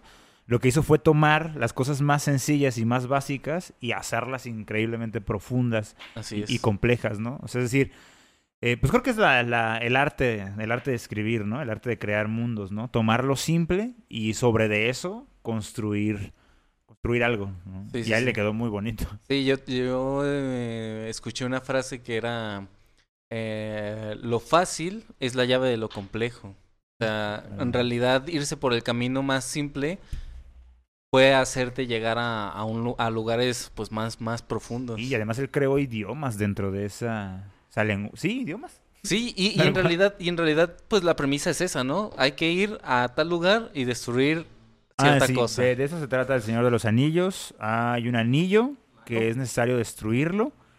Y eh, pues los que lo tienen que destruir están en un punto A. Y el lugar, el único lugar donde lo pueden destruir está en un punto B. Que eh, a lo mejor hoy en día llegas en un avión en una hora. Pero que ellos se la tienen que aventar caminando. Entonces eso te da tiempo para, Para llegar allá. Aparte, a mí me recuerda mucho esa cuestión de los calabozos y dragones que les decía fuera de cámaras y todo, porque es justamente una partida, yo no he tenido la oportunidad de jugar, pero he visto muchas partidas donde realmente eh, la historia, es, el- los aventureros tienen que hacer esto, perdón, pero pasan tantas cosas durante esta aventura que la historia se va desarrollando todavía más. Aquí en las películas tenemos que en el camino que tienen su grupo que se forma en la primera, se van separando cada uno y cada uno tiene su propio desarrollo, su propia historia que no es lineal, para al final todo concluir en el punto B, pero ya con un sinfín de historias que ocurrió, perspectivas, Sí. todo que es tan mágico y que también te permite explorar un poco más del mundo de Tolkien, porque creo que sería fácil de que en el camino ven todo el trayecto y lo básico. Pero como cada uno va explorando, vas viendo cada reino que hay, personajes nuevos, criaturas fantásticas, y es algo que se te hace tan mágico que no te deja de maravillar. Bien. Sí, acabas de describir lo que es la aventura en general, ¿no? La estructura de una, Sí. de una aventura. Tienes que ir de aquí a acá y pasan un montón de cosas en medio, ¿no? Sí, muchas de estas cosas que pasan son debido muchas veces a ellos mismos, ¿no? Sí. Oye, ¿qué te parece si para darle estructura a esto vamos mencionando como varias, varias cosas? A lo mejor primero el bestiario, ¿no? ¿Qué tipo de criaturas existen dentro de Tolkien, dentro del universo de Tolkien, del Señor de los Anillos específicamente, para Claro. nada más mencionar las que aparecen en las películas? Eh, ¿Y qué, qué es lo que tienen que hacer cada personaje? Y ya después vemos las impresiones y demás. Va. Sí, pero yo creo que es muy valioso, ¿no? Mencionar qué es lo que, qué es lo que existe. Al menos en las películas, nosotros nos vamos a encontrar las siguientes criaturas fantásticas, ¿no? Obviamente las más, la principal son los hobbits, Los hobbits, la más llamativa, ¿no? También. ajá, que son miembros de los medianos. No son seres humanos, eso es muy importante mencionarlo. No son derivados de los seres humanos, Son una especie, si lo quiere ver así, completamente aparte, que suelen ser bajitos, con patas muy grandes y Peludas. peludas. ¿sí? Eh, hay una descripción muy bella dentro de las mismas películas y dentro del mismo universo de Tolkien que dice que los hobbits son criaturas tranquilas y que aman o les gustan las cosas que crecen. Eso es lo que... Porque se refieren pues a las cosas vivas, ¿no? A las cosas que, que están ahí. Árboles, hongos. Árboles, vegetación, hongos, Y pues eso ayuda a entender que Sam, como jardinero, pues es el más Claro. hobbit de los hobbits, ¿no? Que vas a encontrar. Feliz. Feliz. Comen mucho, comen demasiado. Para ellos el momento de la comida es el momento más chido del día. Tiene, hasta esto al punto que tienen dos desayunos, ¿no? Ah, ¿en serio? Sí, desayuno. El primer desayuno y el segundo desayuno. Es uno de los grandes chistes ¿Son cuántas de... comidas en total las que tienen? No recuerdo, pero es, es el chiste de Pipil, ¿no? Así de... ¿Y cuándo vamos a desayunar otra vez? ¿No? Hay un alimento, ¿no? Que él hace que un bocado les... Ah, así- eso es de los elfos. Se Ah, llama no, el pan es- de lembas. pan del envase. Que un volcado es suficiente para alimentar a un adulto y los hobbits, se tan dragones, literalmente se los... Curioso porque los elfos no necesitan comer, ¿no? Mira. Pero bueno. Y yo, yo tengo una curiosidad y es que sí. no muchas de las otras especies que hay en el mundo este, conocen a los hobbits, ¿verdad? Ajá, sí, no, no, porque la Tierra Media es inmensa, entonces no todos se conocen con Y aparte todos. porque el hobbit no es una especie que salga a viajar. O sea, normalmente No. están ahí, Sí. entonces es muy difícil. Viven en que- agujeros. De hecho, el Hobbit, la novela empieza así, ¿no? Había un Hobbit en un agujero. ¿Eres una vez un Hobbit en un agujero? Así empieza. Y es fantástico porque como En su dices, y agujero de luego, Hobbit. creo que la vida para todo adulto, porque sus actividades son tomar, porque les gusta mucho la Ah, sí, cerveza. Comer, fumar, embriagarse, fumar. fumar. Ah, mira la vida que yo quiero. Quiero ser un Hobbit. Un hobbit. Seamos hecho, Hobbits. Yo cuando me escribiste y dije, ahorita que estábamos hablando, dije, Fer sería feliz en, eh, en la comarca con los Ah, hobbits. definitivamente. Definitivamente. Y lo último que quieren son problemas. Lo último que buscan son problemas, son campesinos, viven de las cosas que crecen, precisamente, y hacen fiestas a cada rato. Sí, de hecho en la primera película sale, ¿no? La fiesta de, ah, de Bilbo, de su cumpleaños 112. Sí, creo que sí, 112. 112. Así Llegando a es. ser un hobbit de- Una de mis... Claro, no les da cáncer. Ah, qué bonita vida esa. de- ah, Puedes andar descalzo. fumar, ¿no? Imagínate, ellos sí pisan todo el tiempo pasto, sí tocan pasto todo el tiempo. Sí, definitivamente. Ah, pues bueno, esa es la primera criatura. Ya mencionamos a otra Y que... los protagonistas. Ah, sí, eh, los, lo- lo- son los protagonistas de la historia, que van a ser simplemente cuatro de ellos, ¿no? Los que van a... Bueno, cinco, por ahí. Ah, Ajá, sí, sí. ah, más o menos, porque tampoco es como tal. mitad, pero- mitad. Sí. mm, eh, ne- ni, eh, oh, casi se me sale la palabra nega hobbit, por así decirlo, anti hobbit, Sí, sí, sí, ah, degenerado, un hobbit degenerado, corrompido. corrompido. Y lo es así, ¿no? Pero bueno, es Frodo, es nuestro protagonista, protagonista. Es Sam, el fiel amigo de Frodo. Y los dos compas de ellos, que es Merrin Merry y y Pippin. Pippin es pariente lejano de Frodo. De hecho, lo dice en la primera película incluso. En el Pony Pisador Ah. menciona que por parte de sus, ti- de sus papás son primos lejanos. Porque es parte de los... Es, Pip, es Meriadoc. Sí, Me- Meriadoc, Pippin, Algo así, pero tienen son familia por son alguna... como primos lejanos. Sí, son de- primos lejanos. Y de los bolsones, justo. Ajá, y de los bolsones. Bolsones. Me da Sí, mucha risa el... Que era la traducción, ¿no? De Este, yo daba de ejemplo eso cuando tú mencionaste la excelente adaptación Ajá, de, Harry Mortífago. Potter- ajá, de Harry Potter. Yo decía también en El Señor de los Anillos. Baggins se tradujo como bolsón, pues. Está muy Está chido. chido, está Muy, chido. muy chido, sí. Que por cierto, Pippin es una botana porque es el más menso de todos. Y es el más joven, ¿no? Es el más joven, correcto. De hecho, Frodo tiene como 50 años. 50, Más o eh, 50, Sam tiene 30 y algo. Ajá. Eh, Merry. Merlin 30, y- 30 y algo, un Sí, año menos que Sam. Y Pippin tiene como 28. o Que ya son hobbits maduros, pues, adultos, pero sí, sí es el más, más joven, más torpezón, o algo así. Y Sí. Creo que, de hecho, Peter Jackson creo que es lo que quiso resaltar con sus actitudes muy torpezonas, ¿no? Sí.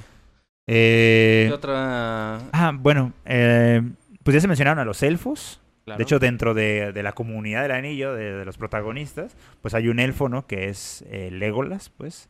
Eh, pero los elfos son criaturas inmortales. ah, que dentro de ellos vive. ¿Cómo decirlo? Hay una, hay una cuestión especial, como mágica, pues. Dentro de ellos hay una, un soplo distinto a cualquiera de los, de, de los demás. Eh, prácticamente todos ellos son como santos, pues, dentro Sí, de es- esta- es- eso iba a decir, están más, de todas las especies yo diría que son los que están más cercanos a están más deidades, cercanos ¿no? a las deidades de ese, de ese universo. Son la criatura predilecta de ese, de ese universo, ¿no? Ah, entonces sí, son, son criaturas inmortales. Todo lo hacen mejor. Es como si imaginaras a un ser humano, pero perfecto, ¿no? Son mucho más fuertes, mucho más rápido, no necesitan comer, no, no- no se van a morir propiamente. Y si se mueren, ellos sí trascienden a otro mundo. O sea, su alma es inmortal. El alma de los cuerpo elfos. es temporal, El, el cuerpo puede ser temporal, así es. Eh, y bueno, parte de nuestros protagonistas pues es Legolas. Que Legolas es un elfo del bosque, no es de los más perfectos. Ah. Son elfos, por ejemplo, que tienen prácticas que los elfos, los, bueno, no, no hay, ya no hay altos elfos en, eh, bueno, no importa, eso no ocurre en las películas, ¿no? Ya no hay elfos tan chidos en ese universo. Eh, Legolas es de los elfos que sí se embriagan, sí disfrutan de los placeres del cuerpo. Pues de hecho es algo muy común del mundo del RPG en general que está el elfo del bosque, el alto elfo, que son como normalmente el alto elfo siempre es un estatus más arriba. Sí. El elfo del bosque es más como natural, más primitivo. Obviamente no sé si aquí se presenta que están los elfos oscuros, que son un Ah, poquito... aquí sí mencionan que, por ejemplo, el chido, este, el elfo chido, el de... Que lo interpreta Hugh, el que sale en Matrix también. eh, Sí, Hugo, sí. Hugo algo. Ah, ellos son medios elfos. Los medios, él es un medio elfo. Los medios elfos son una cruza de, de altos elfos con hombres, con seres humanos. Entonces pierden, sí pierde en perfección. Y se les da la, la opción de elegir. ¿Quieres seguir siendo elfo o quieres ser humano? Cuando son hijos de esto. No, pues. Cosa que Elrond, se llama Elrond. Elrond, El- eso iba a decir, Elrond. Elrond decidió ser un elfo. El hermano de Elrond decidió ser humano. Y de ahí vienen los Númenóreanos. Y Eowyn, que es su hija, decidió también ser humana, ¿no? Ah, eh, no, ella decidió ser. Ah, sí, mortal. Tal. Renunció a su vida, a su vida élfica, a su parte élfica. Para poder estar con. Aragorn. Aragorn. Y hablando de Aragorn. Pero de todas formas iba a vivir un chingo. sí. Como son. Aragorn es. mm, Nosotros, uno podría creer, ah, es el ser humano de. No. Eh, Aragorn es un descendiente de los Númenóreanos, es un Dúnedain específicamente, un Montaraz del norte. Ellos viven más tiempo. Aragorn, para el momento del Señor de los Anillos, tiene 80 años aproximadamente. 87. 87 años. Eh, y es una criatura completamente aparte. Tienen más habilidades, son más fuertes, más altos, aguantan más, tienen mucha más resistencia que con respecto a un hombre. El hombre de la comunidad del anillo es Boromir. Interpretado por Sean Penn. No, Bueno, no. Sean Bean. También. Sean Bean. Que es Sí. el que se nota que es más corrompible. Que en ese en esa película se consolidó como el actor de la Tierra Media, ¿no? Porque después en Game of Thrones lo vuelven Sí. a incorporar. Y así salen todas las bichas películas. Eh, que es más Ajá, se puede corromper mucho más fácil. Aunque es un hombre de todas formas especial. Porque los hombres de Gondor son descendientes directos de los Númenóreanos. Y aún así son más, más grandecillos. O sea, son como seres humanos más mejorados, con un handicap. poquito más humanos, pero no llegan a la- al punto de ser un Dunedain. De hecho, justamente es lo que se narra en las películas que dice la sangre de Númenor ya está desapareciendo. Sí, sí, sí. En Gondor quedan los últimos resquicios ahí. De... Isildur, después de la caída de Númenor, funda Gondor, ¿no? Ah, ya. Y hay otros que parecen también humanos. Los. Rang... ¿En, en las películas? Sí, Ragnar, Renkar también son de. Ah, los de Rohan. No Rohan. son hombres. Ellos ya son hombres, hombres. Hombres, Ah, sí. hombres, hombres. Están, están más alejados de los Númenóreanos. Ah, ya, ya. Gondor nos... Gondor todavía guarda el restos de la sangre, pero ya no son Númenóreanos, pues propiamente. Ya no tienen esas habilidades. Ok. Como mestizos de mestizos por las Sí, ya, ya están ¿no? más alejados, pues. Los de Rohan sí son. Sí. Eh, los de Rohan son los señores de caballos. Ellos son hombres que se dedicaron a la crianza de caballos. Eh, humanos. Y son un reino que se logró constituir solito antes. O sea, no tienen esta herencia así histórica, pues.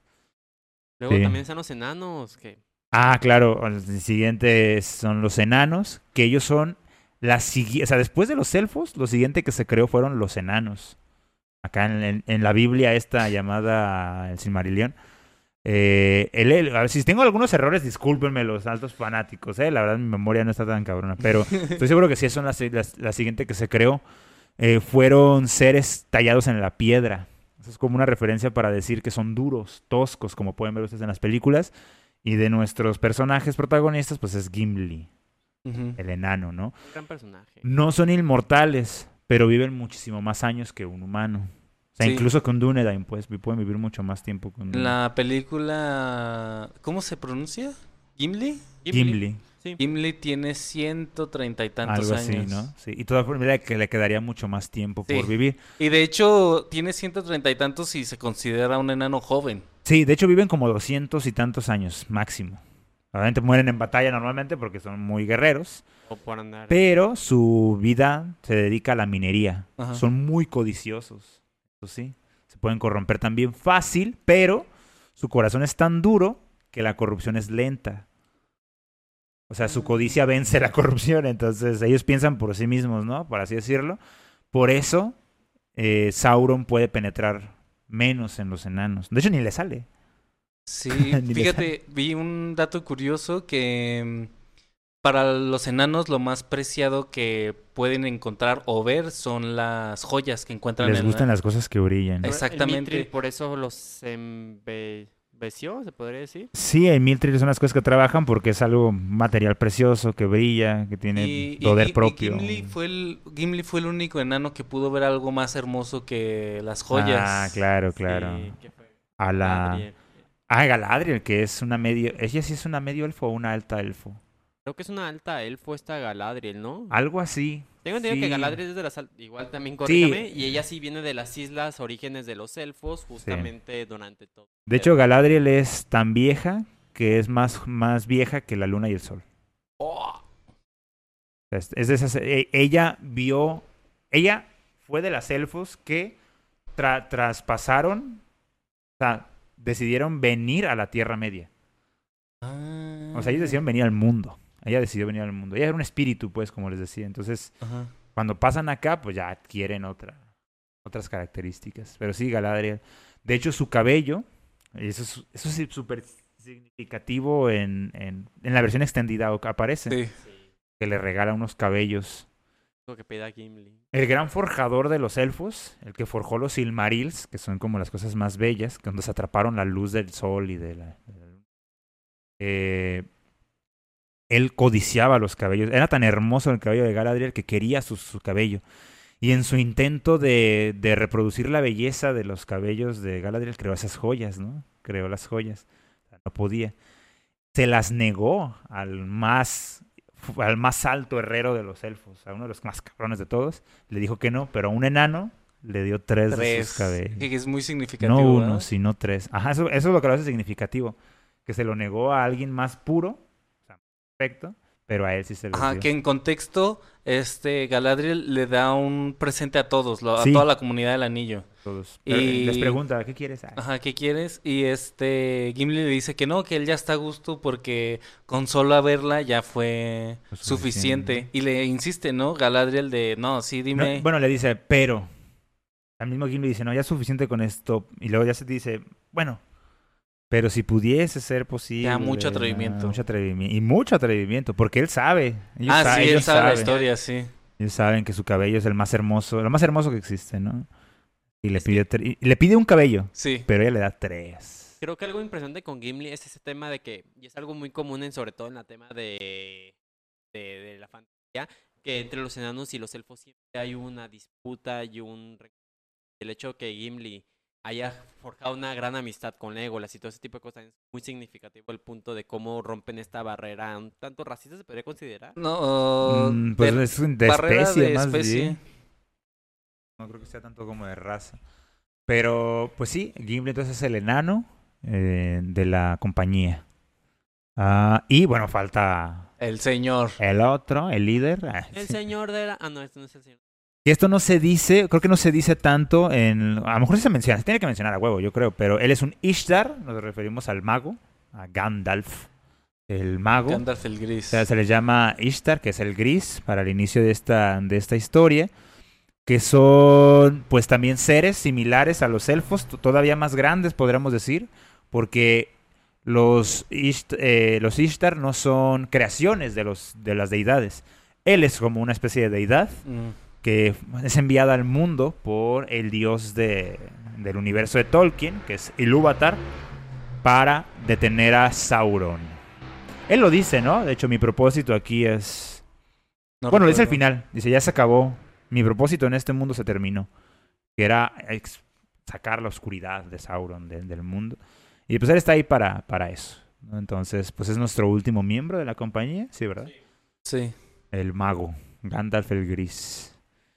Y juntos somos ah, la comunidad del anillo. ¿no? Que es, es la, la primer película. Básicamente es Sí, de hecho sí es la conformación de, el comienzo de la, de la aventura, ¿no? El comienzo de lo que va a venir. de todo que lo que, que es venir. muy impactante, ¿no? Como en la trilogía, creo que eso es lo que lo hace eh, la, la mejor historia, que la trilogía es introducción, nudo y desenlace. Sí, tal, Tal cual. cual. Porque diríamos que lo más fuerte o lo, lo- lo más crítico sucede en las dos torres. Claro. Pues ¿No? también en la primera, ¿no? Porque si mal no recuerdo, en la primera es donde es la caída de Gandalf, la Lo, pérdida, lo más que dijiste? lo más crítico. Lo más crítico. Bueno, no, yo siento que retorno No. del rey es el más... Bueno, pero ya es el... el desenlace. Algo que me gusta mucho es que las tres películas tienen momentos muy críticos. Por ejemplo, en la primera, Sí. Bueno, es sí. el inicio de la aventura, que es la parte de la esperanza. Muere Gandalf. Cada historia es una historia, ¿no? Ah, sí. Pero, o sea, a mí me sorprende mucho que el guía, el que supuestamente va a acompañar a Frodo, que es la persona que la gente tiene más confianza le tiene, que es Gandalf, cae.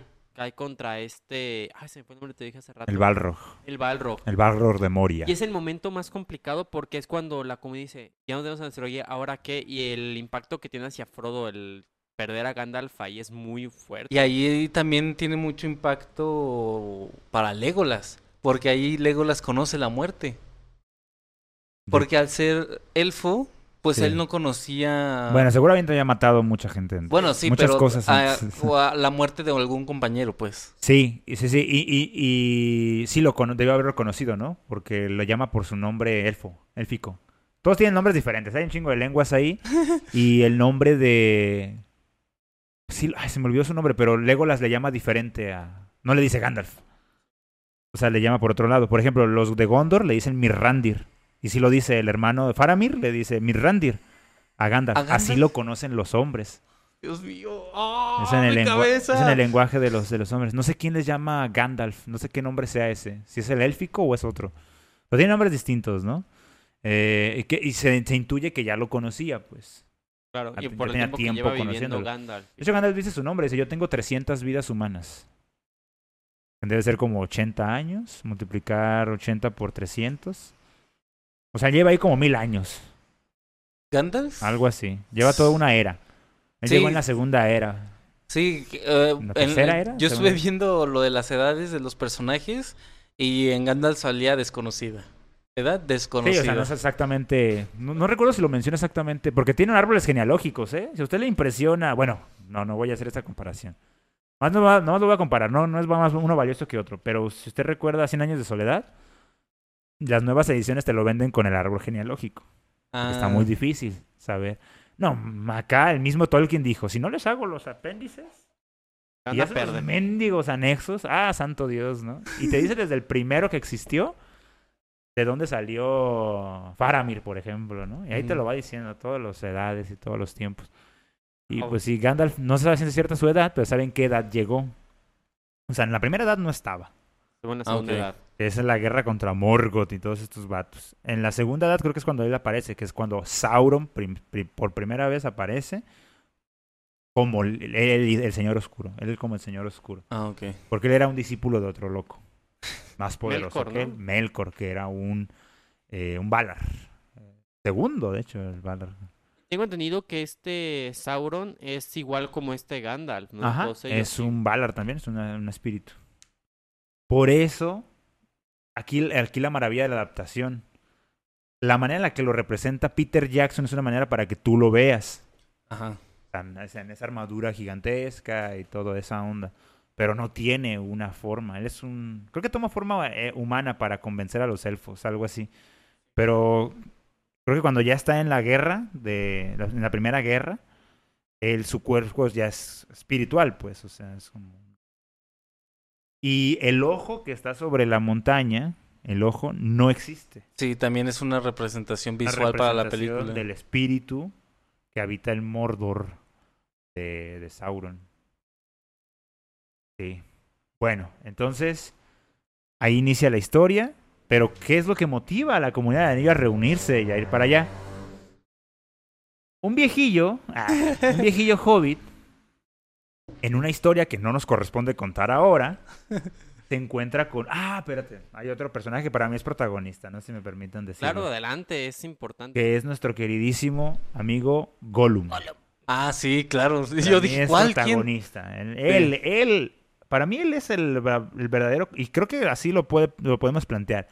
Eres la razón por la que todo esto esté pasando, de alguna manera. También, o sea, es una razón importantísima. De hecho, y aquí, perdón que te interrumpa, hay una parte tan increíble que me encanta en la primera película cuando este Gandalf se da cuenta que Gollum le está siguiendo, que Frodo le pregunta por qué no lo mataron, por qué lo sacan su miseria. Y aquí Gandalf tiene dos frases que me encantan. Una, que le dice a Frodo que nadie es nadie para determinar quién tiene que vivir o quién tiene que morir. Porque una vez que empieza a ejecutar esa cuestión, eh, se convierte ahora sí que ciego, se empieza a matar a la gente solamente porque crees que tienes ese derecho. Y la otra es cuando le dice justamente que Gollum tiene un propósito que aún no ha cumplido. Y dice, bueno o malo, hay un propósito que estoy seguro que en algún momento tiene que cumplir. Es Anakin, güey. Ah, sí, se corrompe y él balancea la fuerza. Sí, y es lo que le dice a. Gandalf. Y Gandalf dice, todos tenemos un propósito que cumplir. y ah, Gollum- claro. Spoiler, él destruye el anillo. Sí. Sí, o sea, y es increíble porque Gandalf es el que dice, tiene un propósito que todavía tienen que cumplir. Y hay que dejarlo ir. Entonces, es tan mágico esta parte porque incluso el impacto que tiene Gollum en las tres películas constantemente sobre el hace es muy grande. Eso, ¿Sí sale en la primera también? Claro. Desde el intro de que... Desde el principio. Él- como él conoció a Bilbo, él sabe que Bilbo es de la comarca. Ah. Entonces, cuando Ah, sí, Sauron cierto, lo ya, tortura, ya me acordé, sí, cierto. sí, bueno, cuando lo cierto. torturan en Mordor, él solo puede decir dos cosas: comarca Y y, Bol y Bolsón y Baggins. Y por eso lleva a los Nazgûl. allá. Me encanta esa... Ay, que grita hacia el otro. Eh. Bueno, como dato curioso, eh, Sméagol no es un hobbit, pero es un mediano. Es decir, aquí sí podemos hablar de razas. Es un muy cercano, pues, a los hobbits, ¿no? ¿Un mediano por la estatura o...? Sí, les llaman medianos a los que no son ni enanos. ni- Ah. O sea, el tipo hobbit, pues. Ajá. Entonces es un mediano. Según yo, es de una raza diferente a la de Frodo, pues, por ejemplo. Pero sigue siendo un hobbit, pues, a nuestros ojos. Eh, que se corrompió porque encontró el anillo. El anillo, eso sí, de manera inexplicable, eso es muy importante decirlo, sí te puede alargar la vida. De manera inexplicable. Es parte de su poder ahí, en el momento de hacerlo, ahí los poderes que le metieron al pinche anillo, pues uno de ellos es poder alargar tu vida. A nuestro queridísimo Bilbo, que es de la otra historia del Hobbit, eh, le alargó, la, le permitió vivir 112 años. Eso no viven los hobbits normalmente, se mueren antes. Ah. A él le permitió vivir curioso y lo mantuvo joven. A lo mejor se alcanzan a vivir 102 años, pero lo mantuvo jovencillo. Que lo muestran en las películas de manera muy chida, ¿no? Al principio está medio jovenzón y luego después de que Ya se desprende bastón. anillo, se- todos los años se le pegaron. Pero a Smeagol le permitió vivir 500 años, güey. A costa de su cordura y de su físico. Lo Oye, por- mantuvo vivo 500 años. Porque pues se ve más radiante, al desprenderse el anillo incluso se ve más radiante, incluso con esa locura, o más Ah. vivo, más vivo. Él es el que más tiempo fue el portador del anillo. Porque Isildur pues, se murió en vida humana, ¿no? Sí, y más que Sauron. Bueno. No, no, pero o sea... Ah, bueno, portándolo, probablemente sí. A eso por sí, ¿no? portándolo, probablemente sí. Y curiosamente nunca se lo puso, ¿verdad? Siempre no lo, lo apreciaba y lo guardaba. Ah, eso fue lo que le, lo, que le permitió. eh, Bueno, en las películas, como que no lo encontraran. Jamás se puso el anillo. Jamás se Ah. puso el anillo. Solo lo observaba y Pero esto es completamente falso en los libros. Ah. Ponerte el anillo no manda una señal directa a Sa- Sauron y "Ay, ya, lo- ya ¿No te es un encontré. Infrarrojo? Sí, no, no, no, no. Es que eso es lo maravilloso del anillo, güey. Es un pinche anillo en el mundo. ¿Cómo lo encuentras, güey? Claro. Esto es lo maravilloso de del anillo. O sea, el pe- perro destino que lo haya encontrado es migo. Y en un río. o en sea, un río. No, lo encontró el amigo, ¿no? Sí, lo Sí, el encontró, amigo, pero Eso sí es real. en Sí, el- lo- sí mató. Es que se corrompió desde ese momento. Sí. O sea, ta- deseaba tanto el anillo nomás al verlo que, mató a su propio amigo. Pero ¿se acuerdan de de que pesco un pez, me caigo del bote y al fondo encuentro un anillo y decir, El anillo. Pero es otra de las cosas inexplicables, ¿eh? Y es una de las tesis de la... que le dice Gandalf. Pero no lo olvides. El anillo desea regresar con su maestro. como una alteración. O al sea, el anillo va a hacer lo que pueda por regresar a manos de Sauron. Sauron no tiene que hacer nada. El anillo va a regresar con él. Por, Oh, qué yo supongo fuerte, que la ¿no? explicación es porque él es el señor oscuro y el anillo corrompe, entonces todo lo corrupto tiende hacia él. Ah, eso sí es cierto, ¿eh? Todos los seres malignos de, de la Tierra Media, de manera como instintiva, van hacia Mordor a unirse a sus filas. Los orcos, las arañas, todo, todo, todo, todo lo que sea maligno. El mismo Smeagol lo llamó Mordor y ahí lo atraparon. Oh, qué fuerte. Los hombres corruptos se unen a él. No, no, no. Está muy Sí, hay, hay, hay hombres, ¿verdad? En las, dentro, dentro de las filas Sí, de... sí, hay muchísimos. Te digo, hay muchos hombres. La tercera película que se Ahí muestra, en la guerra, que están los elefantes y No, todo no. eso. Los U-elefantes. O elefantes. O elefantes. No son elefantes, o sea, son más grandes. elefantes. Y que son como tipos persas, me di Sí, cuenta. sí, de sí, sí. Lo ponen como persas. Así, Saruman. Saruman. Siempre me confundo Sauron con El Saruman líder de la orden de los magos, Saruman el Blanco. Oye, ¿y por, qué, ¿y por qué es la película, la trilogía se llamó El Señor de los Anillos? Porque... Si solamente era un anillo. ¿Sauron? No. No. Un anillo para gobernarlos a todos. Pero, Ah. pero al inicio de la película te pone que se hicieron. eh, Sauron, mañosamente, se hizo pasar por un elfo. Y eh, junto con el cuate que se me olvidó su nombre, forjaron varios anillos El mágicos. El Ron. No, No, otro. No, no. él es el forjador que creo que es el que hizo... Sí. No, él- eh, eh, la gran creación de los anillos fue de un elfo. En particular, se me olvidó su nombre, perdón. Eh, Ah. pero mm, lo hizo con la instrucción de Sauron. Fueron buena onda, no recuerdo cómo se llamaba ahí. Pero e hicieron anillos de poder. Los anillos de poder son anillos mágicos que se regalaron para la paz. Tres anillos para los eh, Elfos. los elfos en la tierra. eh, siete anillos para los señores enanos. Nueve anillos para los hombres. Pero en secreto se forjó un anillo más que no se le dijo a nadie. Que fue el anillo único de poder con el que Sauron iba a controlar al resto de los portadores de los anillos. Hombres convertidos en los Nazgûl. Sauron eh, forjó los anillos y en ellos depositó su voluntad oscura. Y ese anillo único es lo que le iba a permitir controlar a los demás y corromperlos. Pero no contaba con que los señores enanos, a ser duros de corazón, no iban a verse afectados por su voluntad. Que los anillos, los tres anillos, fueron forjados cuando el elfo se dio cuenta de las malas intenciones de él y fueron puros los anillos. O sea, no se extendió su voluntad. Lo de los enanos. No, los de los No, elfos. Lo de los elfos sí estaban contaminados. Los de los Ah, enanos, perdón. Los- ah, ok. Pero su corazón duro no permitió que fueran Ah, lo de los elfos no están corrompidos. Los de los elfos no fueron corrompidos porque se forjaron después de las malas intenciones de... Ah. Pero los anillos de los hombres, pues inmediatamente en cuanto se los pusieron, porque son los más débiles. Entonces, dentro del anillo, las letras que usted ve, que están en lengua oscura, que es un tipo de élfico corrupto, que es el idioma de Mordor, dice lo siguiente, dentro es, un anillo para gobernarlos a todos, un anillo para encontrarlos, un anillo para atraerlos a todos y atarlos en las tinieblas. Lo que Oh. Sauron quiere es la, el fin por excelencia de todo malo, ser malo y corromper a todo, a todo el mundo. Y el anillo es lo que le permite hacerlo. Eh, está muy, muy difícil de explicar, ¿no? ¿Qué es lo que necesita Sauron? ¿Para qué quiere su anillo? Pues yo creo que el anillo, según tengo entendido, es la única manera que tiene Sauron como volver a regresar, como volver a estar presente. Esa es la premisa de, los, de las películas. Él quiere el anillo para recuperar su fuerza. Porque ahorita está vagando como un espíritu débil. Mm. Pero en los libros no ocurre así, él simplemente está recuperando fuerza y ya.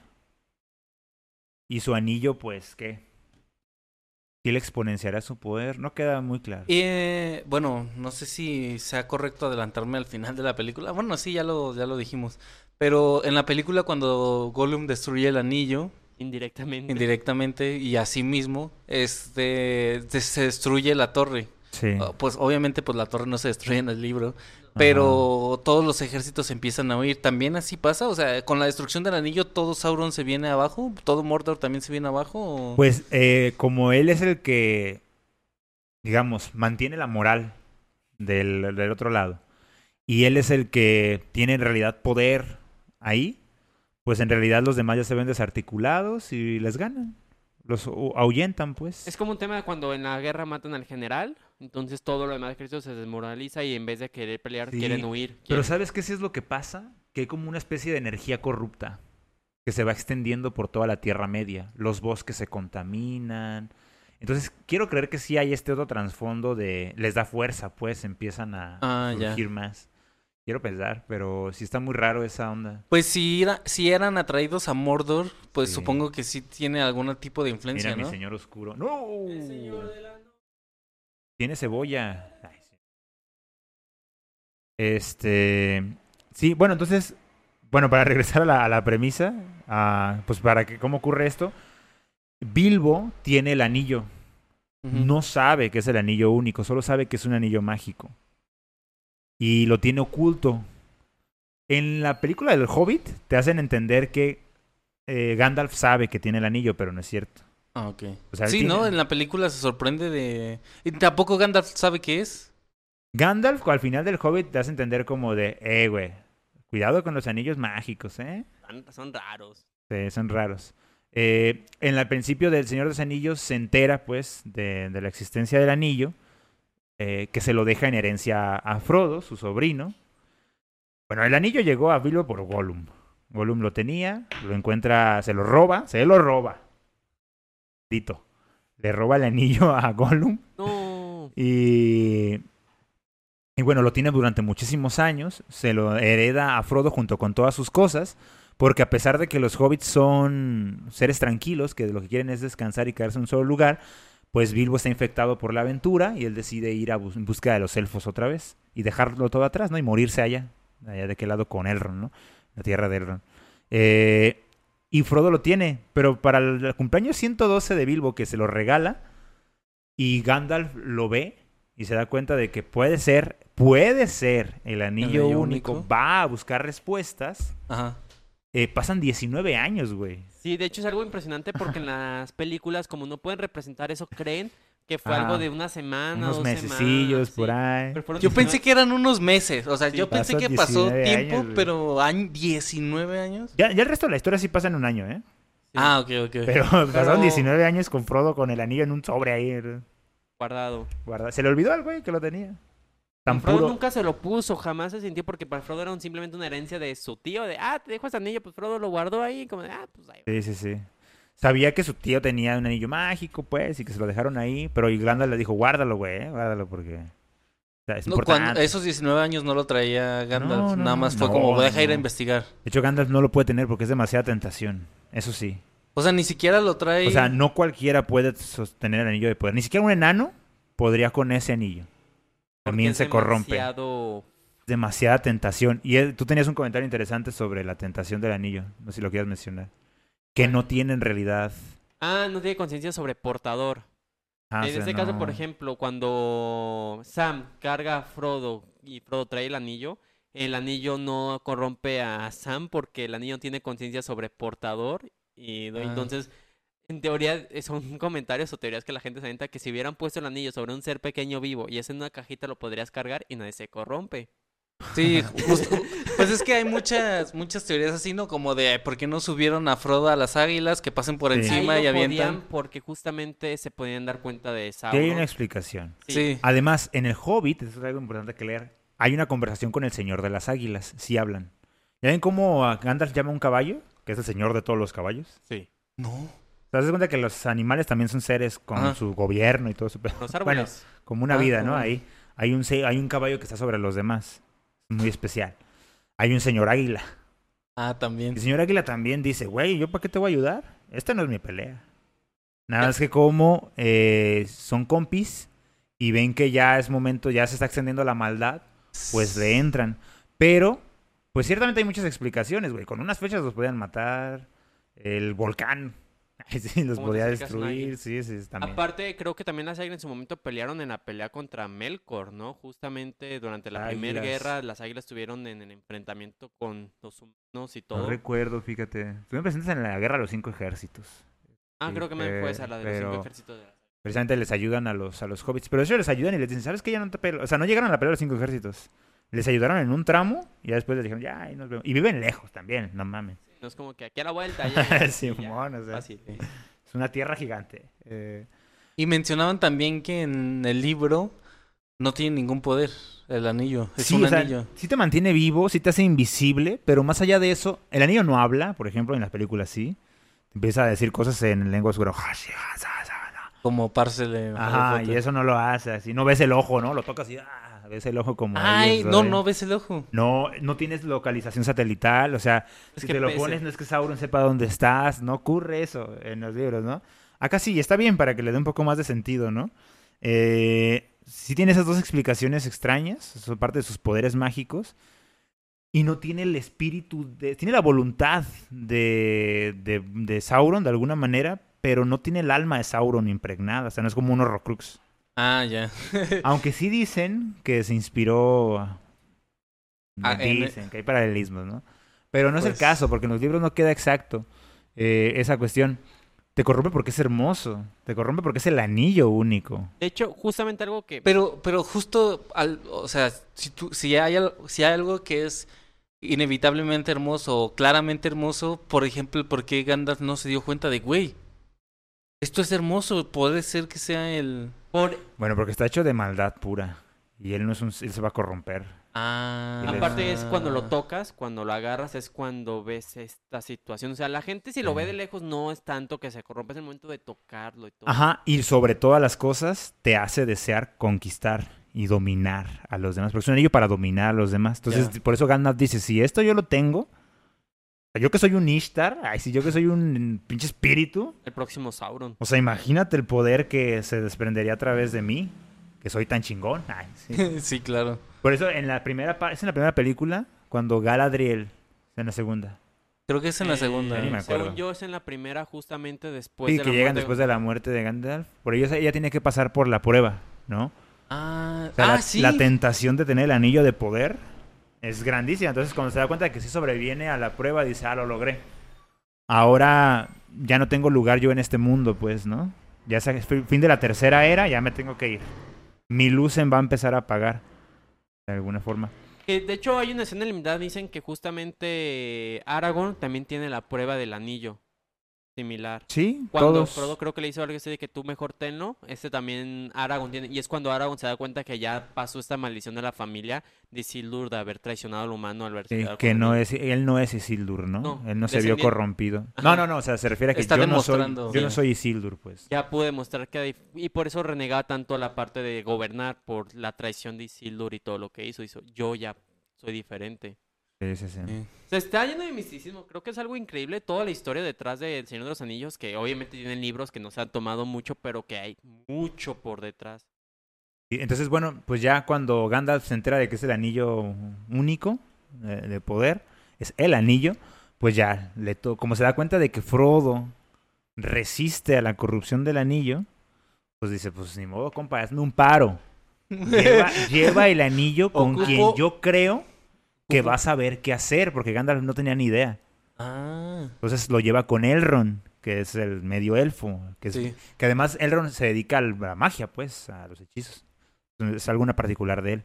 Eh, y se lo lleva para ver qué onda. Y es ahí cuando se conforma la comunidad del anillo que deciden qué hacer. Nada más que Elrond, como dice, bueno, este es un pedo de todos. Deja llamo a todos los que quieran venir, que le entran a este desmadre, para ver qué onda, qué hacemos. Y por eso hay, un, hay enanos, hay elfos, Ay, hay hombres, hay, bueno, está por recomendación de Gandalf el Oh. heredero de Isildur, ¿no? Eh, Go- eh, Aragorn. Y están los hobbits por pura mala suerte, pues. Según yo, Frodo estaba porque pues ya le tocó llegar y llevar sí, sí. anillo y todo, pues fue el portador. O sea, era el que menos le te interés. Ellos no tienen interés sobre nada más, ¿no? Entonces no tenían interés sobre el destino del mundo. Sí, claro. Sí, sobre todo con esa cuestión de la clase de vida que ellos quieren paz, lo último que quieren es irse a un pinche volcán desértico. Sí, por supuesto. Ahí no hay cosas que crecen. Hay algo que yo tengo una duda que no me quedó nunca claro. Porque Aragorn estaba justamente en la taberna del Pony Pisador, donde quedó verse con Gandalf justamente en el momento que llega No. Gandalf le dijo, tienes que estar ahí este tiempo. Ah, porque Gandalf sabía que a lo mejor si no llegaba que hubiera alguien. Sí, no llega. Pero lo citó, pues, también ahí. Mm. O sea, él aprovechó a mover hilos, ¿no? Dijo, a ver, a ver, que necesitamos, necesitamos a un líder para poder destruir, unir a los hombres y destruir a Sauron, ¿no? Y hacerle Sí. frente a Sauron. Entonces por eso necesitaba a que el rey regresara al trono, pues. Sí. Bueno, y ahí empieza el desmadre, ¿no? Sí. Frodo se tiene que subir al barco porque pues él tiene una resistencia al anillo. Claramente se da cuenta, como ven en las películas, que nadie más lo puede llevar. Eh, de hecho, en el concilio de Elrond, así se llama. es, eh, ahí sí. Se invita a Bilbo, eh, de hecho, tiene que estar ahí. Nomás que no aparece en la película, pero, Ah, pero sí están en los libros. pero en el concilio sí está sentado ahí también. Porque Ah. es un portador del anillo. pues. Claro. Pero bueno, ahí es cuando deciden quiénes van a conformar y quiénes lo van a llevar. Y pues ahí suman a los demás, a los demás hobbits. Para que vean que en la película es muy gracioso, pues, porque están de chismosos. Bueno, Sam dice, nadie va a ir. nadie- si alguien va a acompañar a mi señor Frodo, soy yo, ¿no? Vámonos. Y ahí es cuando se suma. Merry Pippin es chismosos de por naturaleza. Lo suman a la. Pero es que a- una cosa de destino, ¿no? Porque gracias a Merry Pippin, también cierta forma, también está la caída de Isengard. Sí, de hecho lo, lo deja muy claro, creo que Tolkien y las películas, ¿no? Si esto se pudo lograr fue por los hobbits.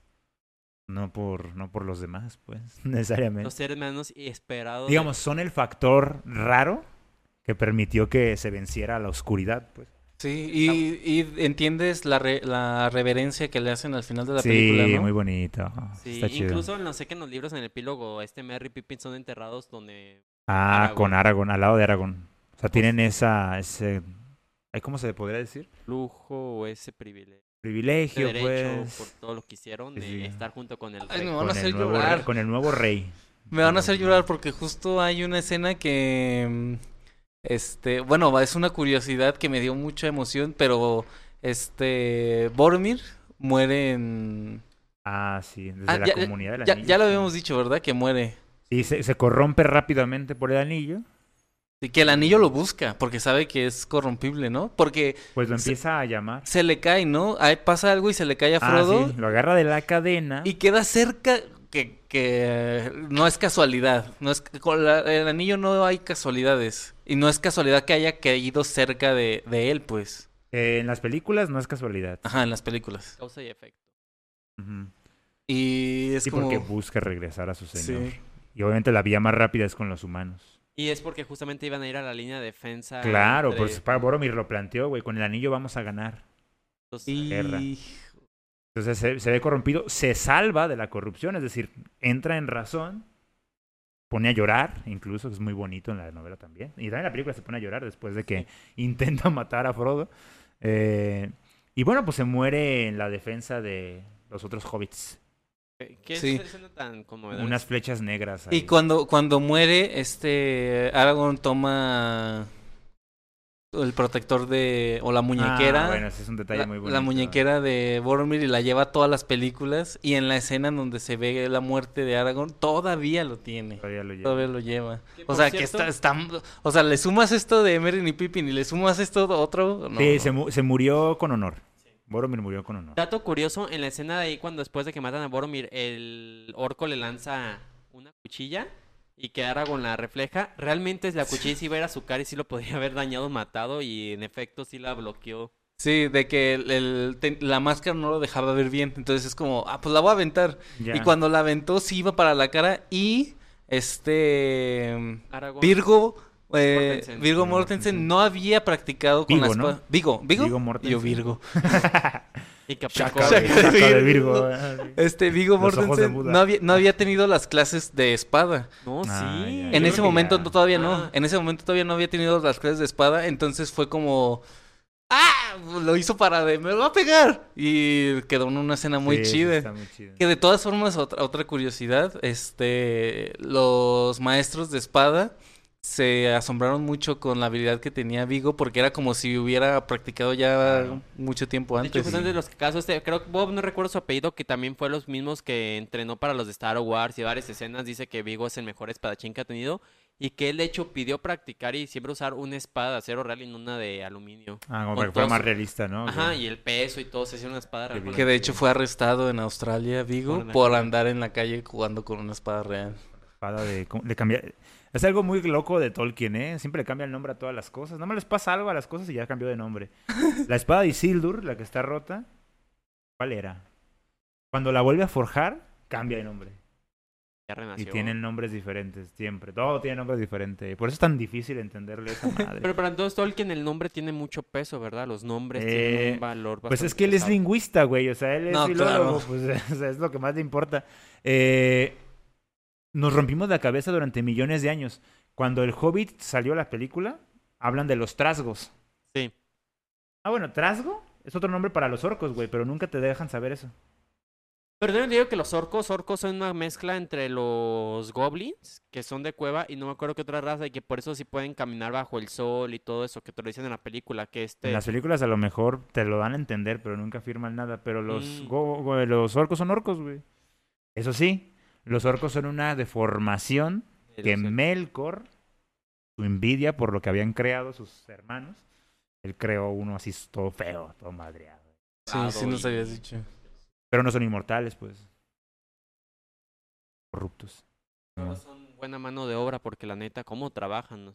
Ahí la crítica que le hizo eh, Tolkien a su propio país, ¿no? De la industria. Con Sí. Saruman Saruman y en Isengard, de cómo de un prado de produciendo guerra y... Que me encanta, fíjate, esa escena de cuando ya vas de Isengard después de que tomaron que ya se va hasta la grieta en el suelo y creando toda la armería y todo. Se me hace tan impresionante junto con el soundtrack que tiene. Sí, es una de las mejores. La del The Shire, se llama la comunidad, la musiquita. La que suena pues con los... Ah. Creo que hubo un momento que producieron la película de los Anillos, pero con orquesta.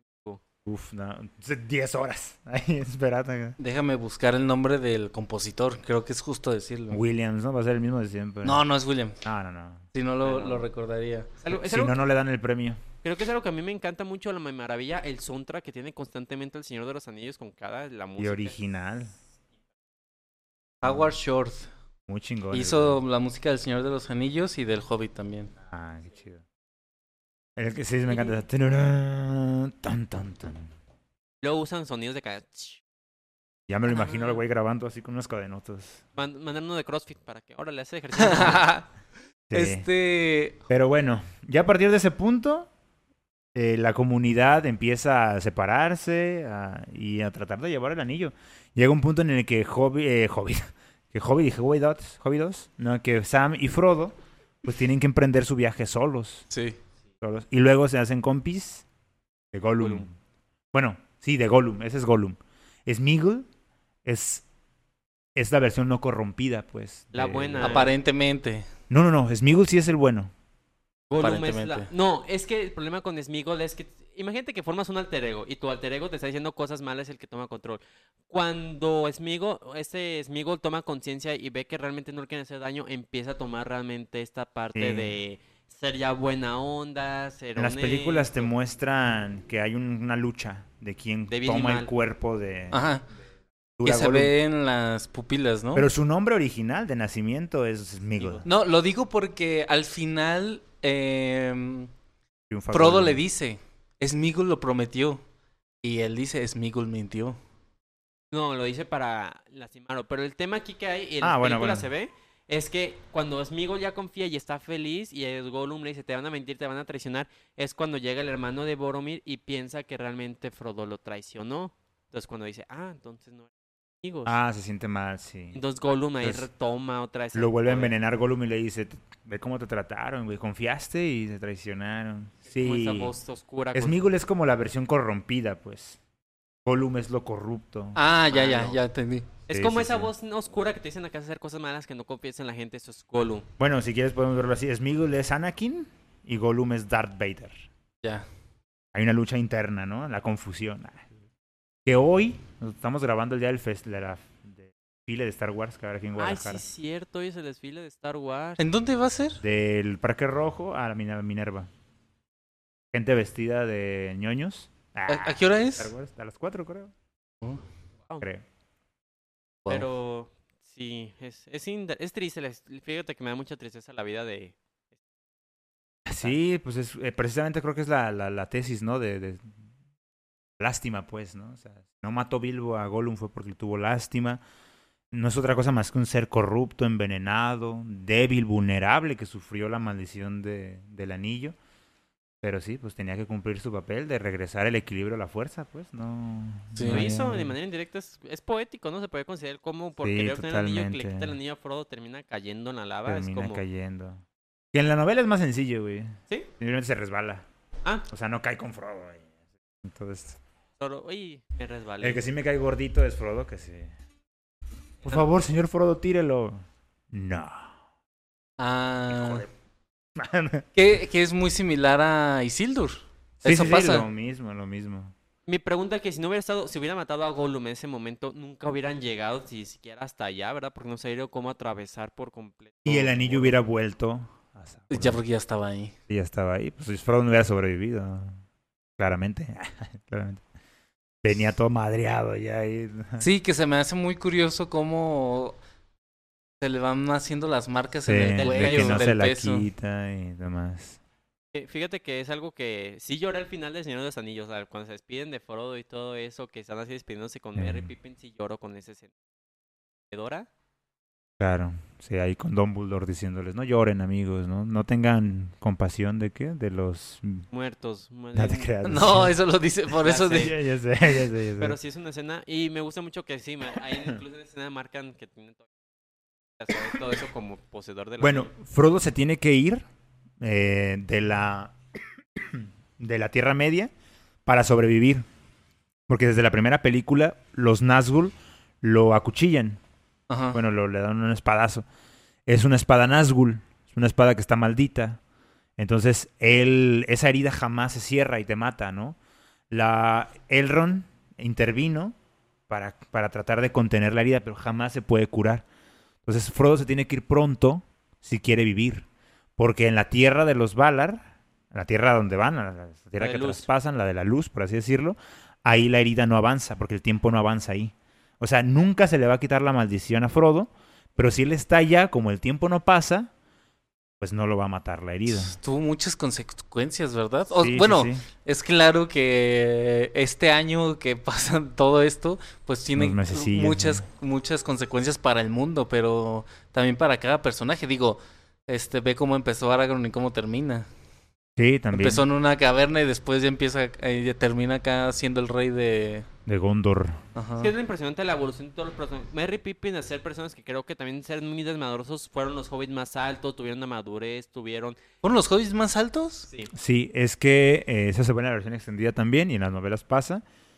El- les da Bárbol, Ajá, Birtri, el- el les Ent. da de beber, ajá, el Ent, le- que es el guardián del bosque, le da, les da de beber aguas de ese bosque, que son las aguas que toman los árboles. De hecho, te dan a entender que esa es el agua que les permite a ellos moverse, desarrollarse de esa manera. Ah. porque es un agua muy rica en minerales. Entonces, cuando se la toman los hobbits, empiezan a crecer porque es un agua riquísima, nutritiva. Pero como cuánto crecen. Crecen unos centímetros nada más. O sea, es- Bueno- suficiente como para ser notorio, Claro. pero no demasiado como para dejar de ser hobbits, ¿no? Solamente son los más altos ya en la comarca. Ujú, en la comarca. No lo suficiente para dejar de ser hobbits. Ya no Para pasa a ser mediano. medianos, pues, no pasan a ser. ajá.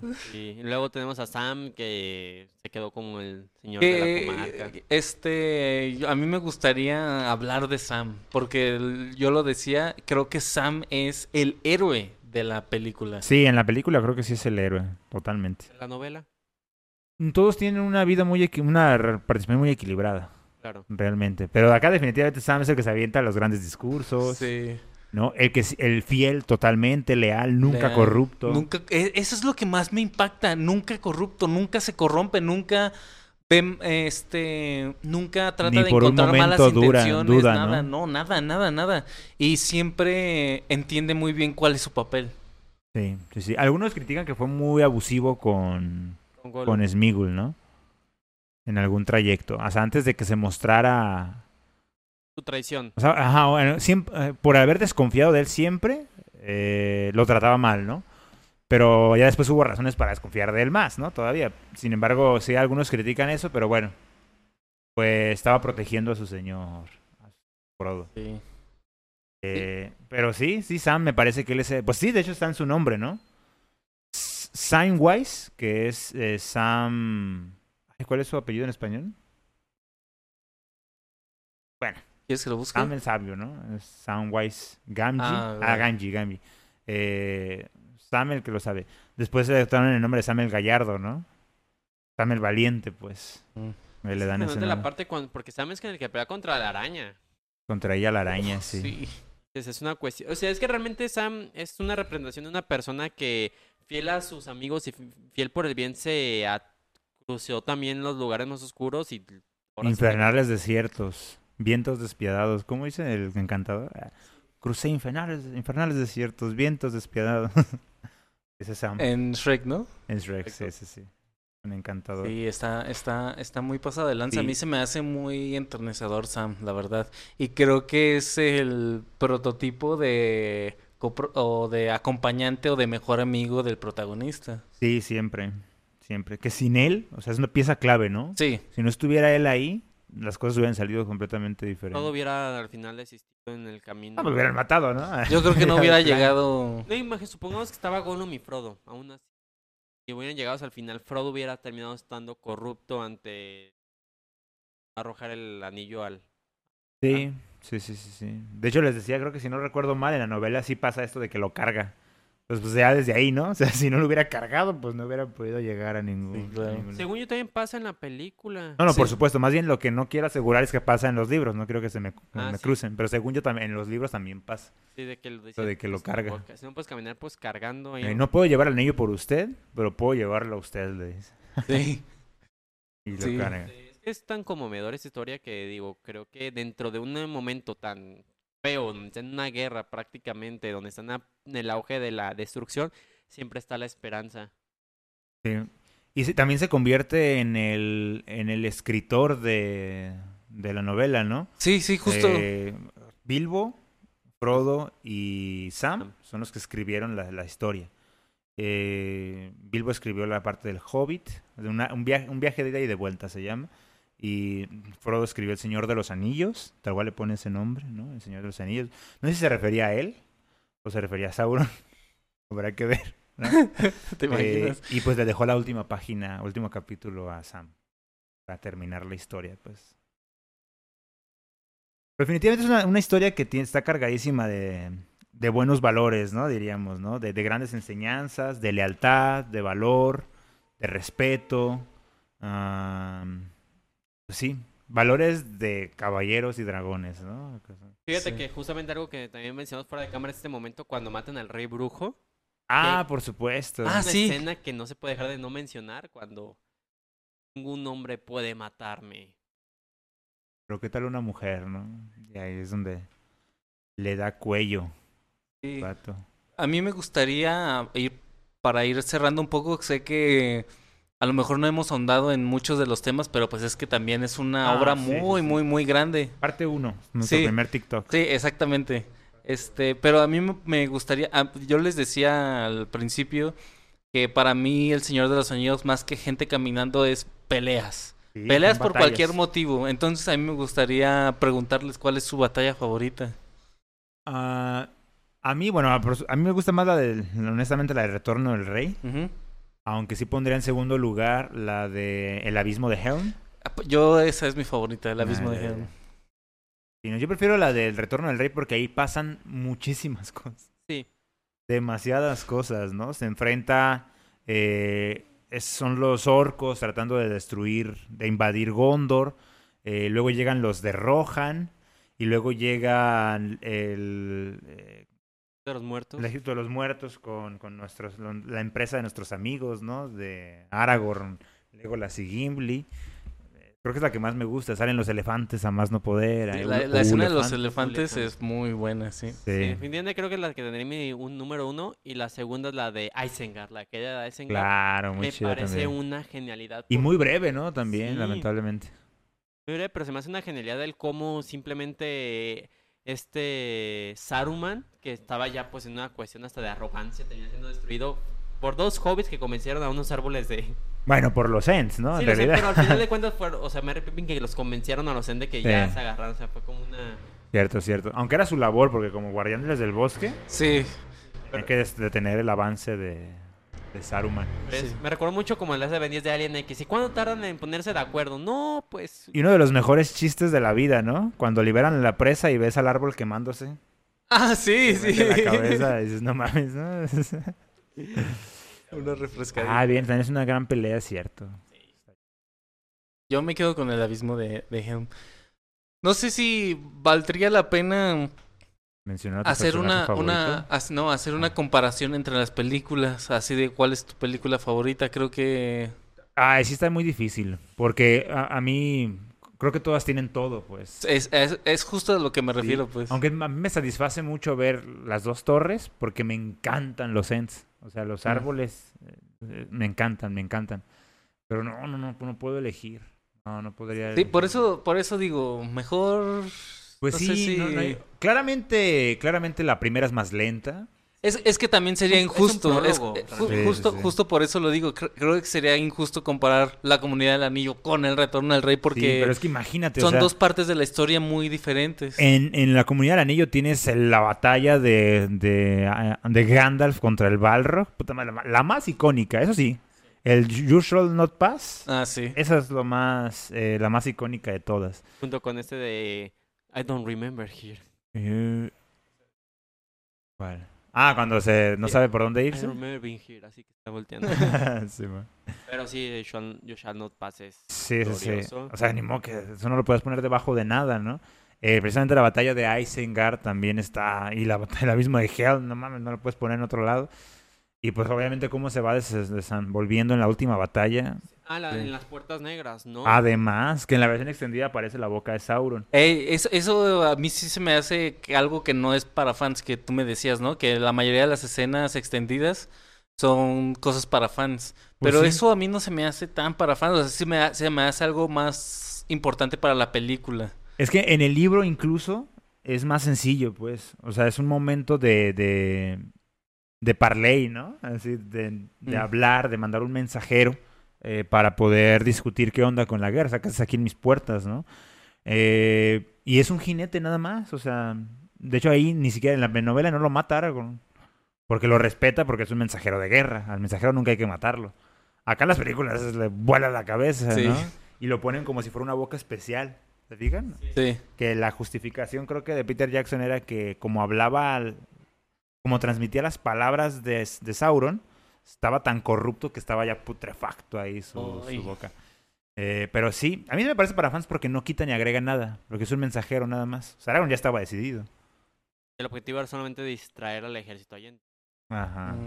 De hecho, incluso hay una escena limita- eliminada que eh, supuestamente en esas puertas iba a aparecer Sauron y iba a pelear contra Aragorn. Ajá. Pero Ah, Peter sí. dijo que no tenía sentido la película porque hijos no va y la No eliminó. sé si la, para qué se la inventa, si es una Y, y- mamada. y ¿no? le puso un, un ogro, ¿no? A pelear. O sea, como ya estaban las escenas grabadas de, de Vigo peleando contra no, la Sauron. cortaron, o sea, sí. No, sí, la- o sea, esa nada más en lugar de ponerle la armadura en, pan- en- así le pusieron a peleando contra alguien más. Sí, eh, pues en realidad, eh, de hecho ya ni me acuerdo si esa pelea es importante. Creo que no. las puertas. a las puertas de la... O sea, sí, sí ocurre pues esto, pero... eh, o sea, si es justamente también igual como nada más para distraer o si era más importante... Sí, era para distraer. ¿También en la novela? Ah, no, No, no, o sea, no, yo no decía en sé. la novela, pero Bueno, sí. no, no sé, pero sí en la película es para distraer que con es- también escena que dice Ah, ¿y saben qué les iba a decir? Eh, que ya ven que el, el ponen bien complicado por lo mismo de que el anillo le habla a Sauron. Por la luz ahí como faro. Que era muy difícil pasar por Mordor o entrar a Mordor. En realidad tiene más sentido en la novela que hayan podido entrar. Porque es un terreno, güey. baldío. Nadie los va a ver.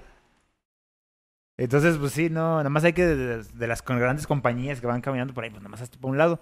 Pero de ahí el más, pues no tiene demasiado sentido. Eso sí, los capturan, los llevan a una torre y pues ya nada más hay que escapar sin que te vean.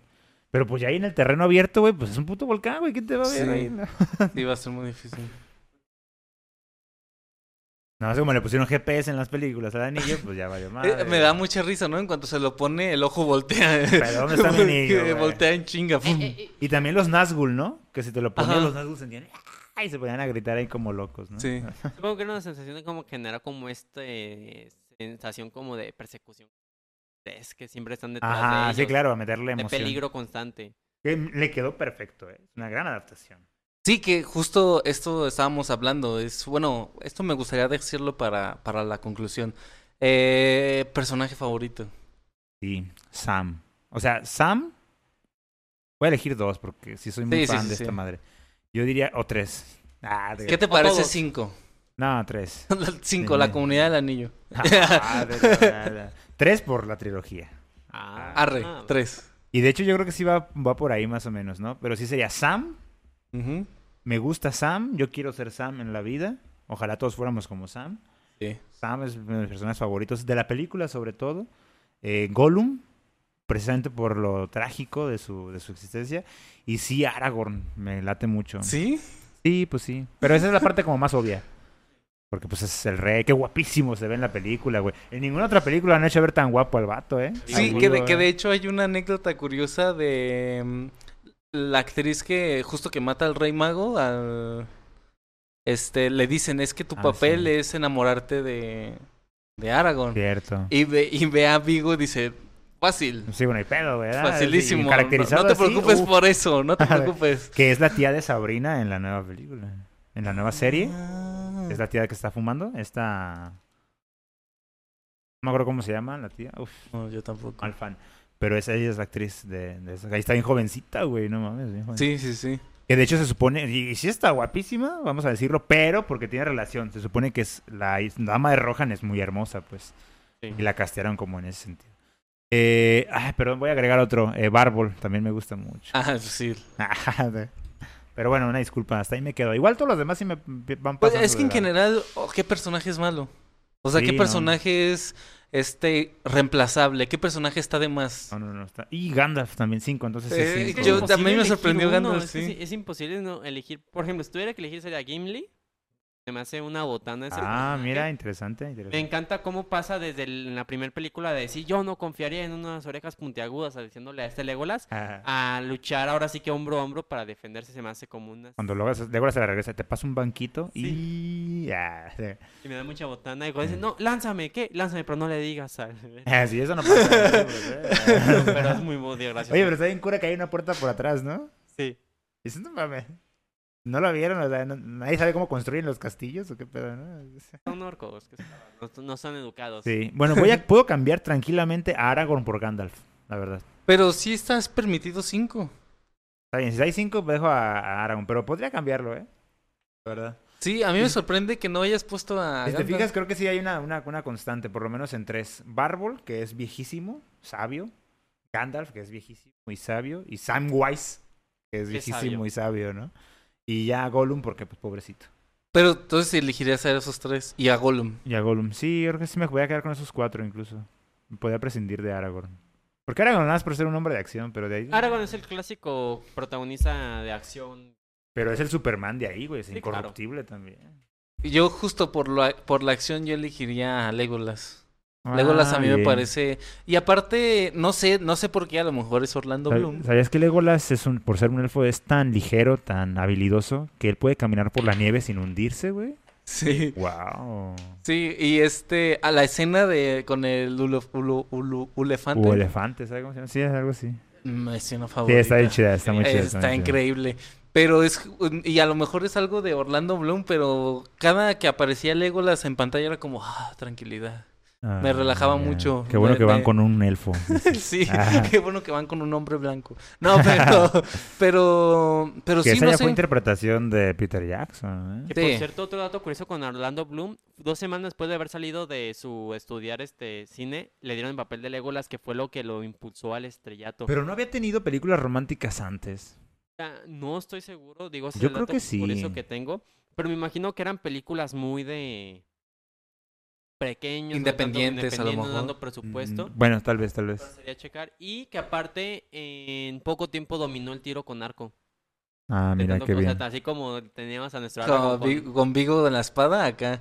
con el arco. Entonces, Ah, que, que, que una le hacían esto, ¿verdad? Este Peter Jackson hizo el cast eh, bus- tratando de buscar a una persona que interpretara a a Aragorn y encontró a Aragorn hecho persona. Ah, Vigo. ok, muy bien, muy bien. Sí, pues sí, sí le creo. Ese es el mejor personaje. Es uno de los mejores caracterizados, debo decir, ¿eh? O sea, la imagen de, de Aragorn es un hombre de acción medieval, eh, no sé todo, güey. Sí. Los demás no, no, no me dan. O sea, Boromir y todos estos.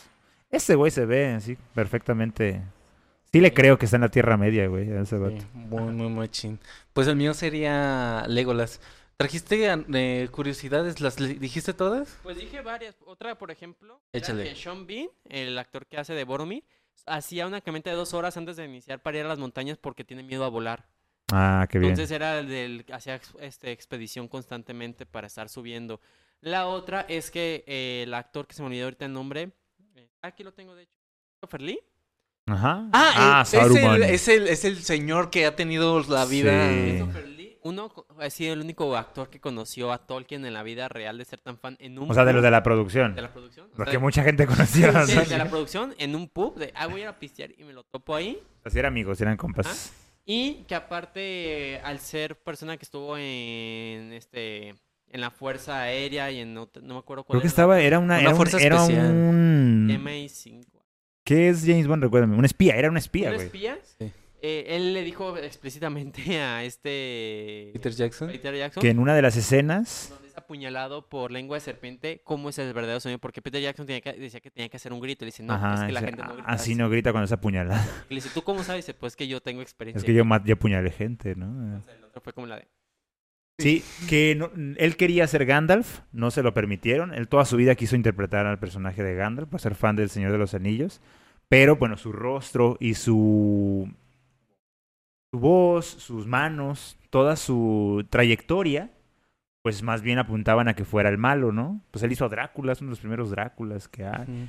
Y pues ya, no le quedó de otra más que interpretarlo, muy a regañadientes. No pudo rechazar la opción de estar en la gran producción del Señor de los Sí, Anillos. siendo imagínate. tan fan, Que Creo que en ese momento tenía ochenta y tantos años, güey. Sí, La del Hobbit la grabó con 96. O sea, no mames. Y aparte estaba altísimo, altísimo. sí, sí parecía vampiro el güey. Que, que- Ah, que por cierto, comentario importante para él. Es Saruman en El Señor de los Anillos y es Darth Tyrannus en Star Wars. O sea, participó en dos franquicias ñoñas, ¿eh? Oh, sí, cierto. Sí, ya hace rato, ¿no? Paz descanse hace ratito. Sí, nah, no tanto rato, sí. Pues ya como 10 años. El Hobbit salió hace como 10 años, güey. ¿En serio? Sí, ¿no? Sí. 2012, algo sí, así. ya pasó un buen rato Ah, sí. eso. verga, güey. Sí, ahora me pongo ya a ver cuando salen películas que... 30 del Señor de los Anillos, ¿no? Pero Ya, pues sí, ya Sí, falta sí, muy ya poquito falta para que falte para los 30 años del Señor Y de los tengo que Anillos. decir dos que son las clásicas que nunca pueden salir datos Ay, no curiosos. lo de la patada porque me voy Tiene a que, tiene que salir. Sí, tiene Fer, que salir. tenemos Los que decirlo. a clásica, ver, díselos, díselos, pues. Clásica que nadie te va a decir que no. Vigo Mortensen se rompió el pelo para tirar un casco. Y que en la primera escena de la película, cuando Gandalf se pega en la cabeza, realmente sí se pegó porque está tan alto en las casas tan chiquitas que sí fue un golpe de verdad. Sí. No bueno, la escena de la patada es la escena donde se rompe el pie, pues. O El sea, grito que suelta es por el dolor que siente realmente. Bueno, es que seguía en personaje. Sí. Entonces, en el prof- personaje, pues, professional. Creo que fue muy fácil entre ese Ah, pensé que ibas a decir el otro, la- además el del golpe. Cuando ves el anillo de cerca, es un anillo de este tamaño. Ah, Ah, sí, sí, que lo también. levanta como una máquina, sí, para que se vea. Pa- para poder que se vea así chingón, y se mandaron a hacer un anillo de este tamaño. Esas Sí, son ya. las que tenía de datos. Y bueno, cuando van a Rivendell, eh, es falso Rivendell.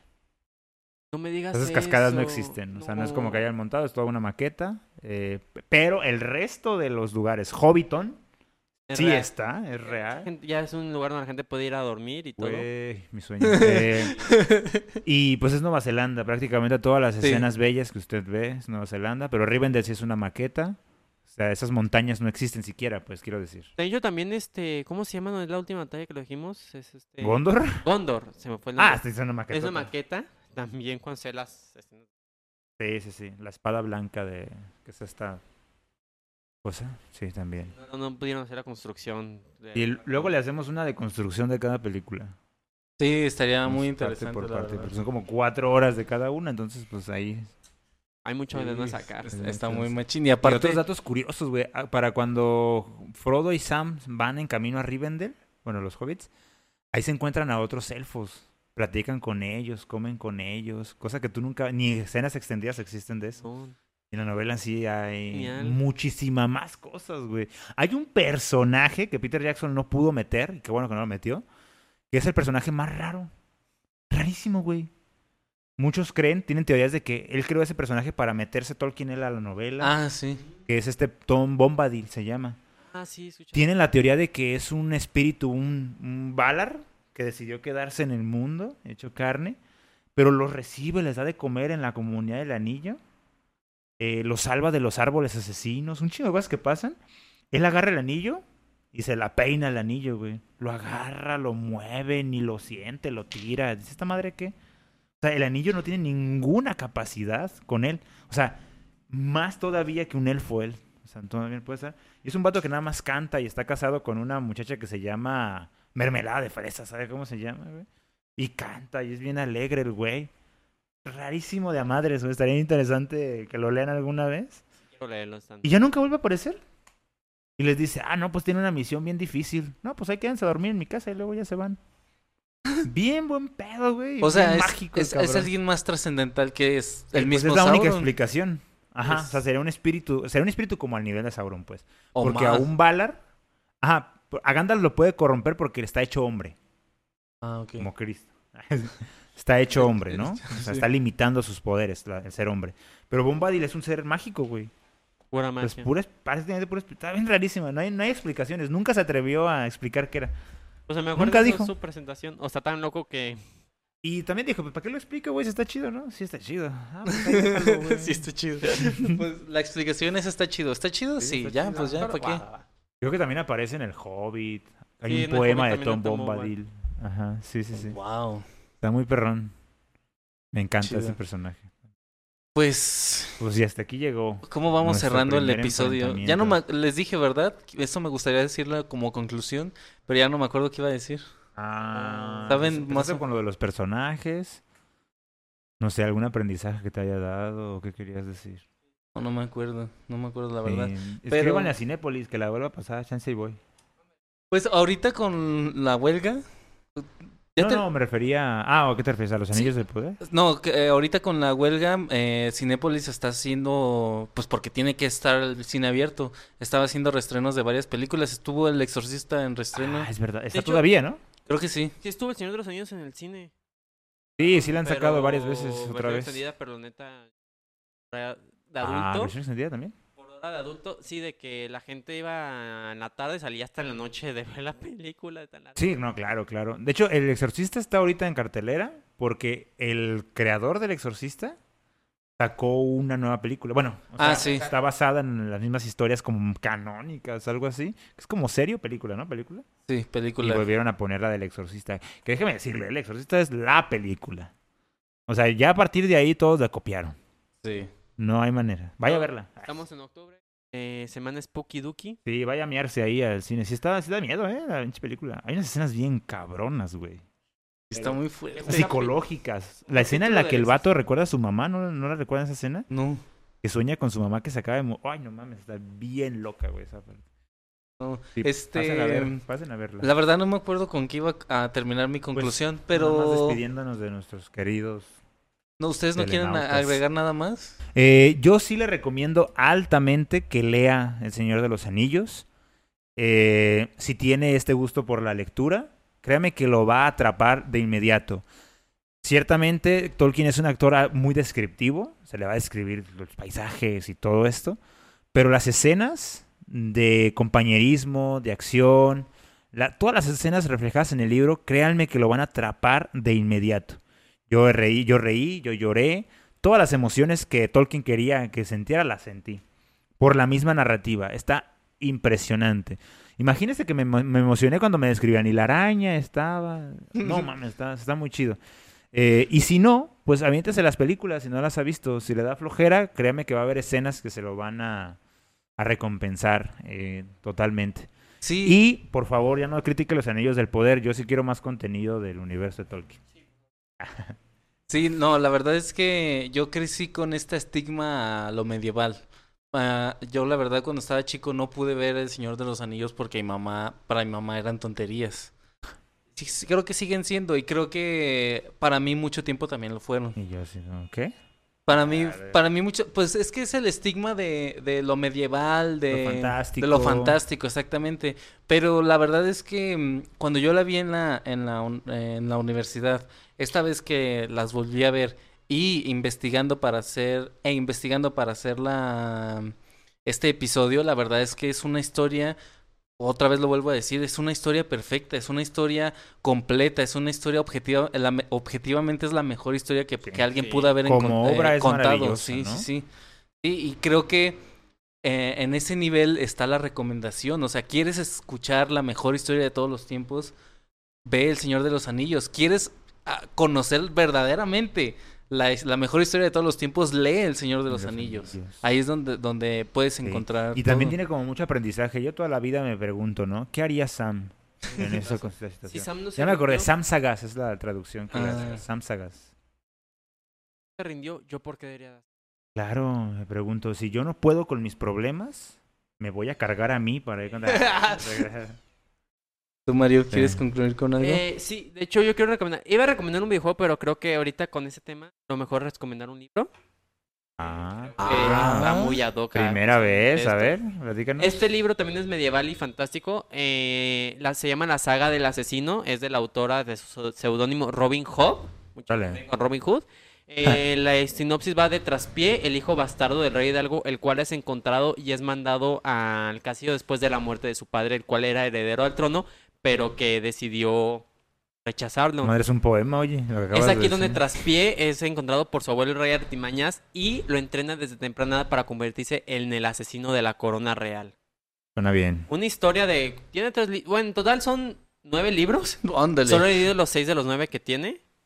Bueno, el Señor de los Anillos es más chaquito. Ah, No, están muy pesados. Cada libro tiene 500 páginas, pero la verdad es una historia tan mágica. Tiene magia, tiene cuestiones de traición, de peleas. Es muy increíble. La descripción es preciosa.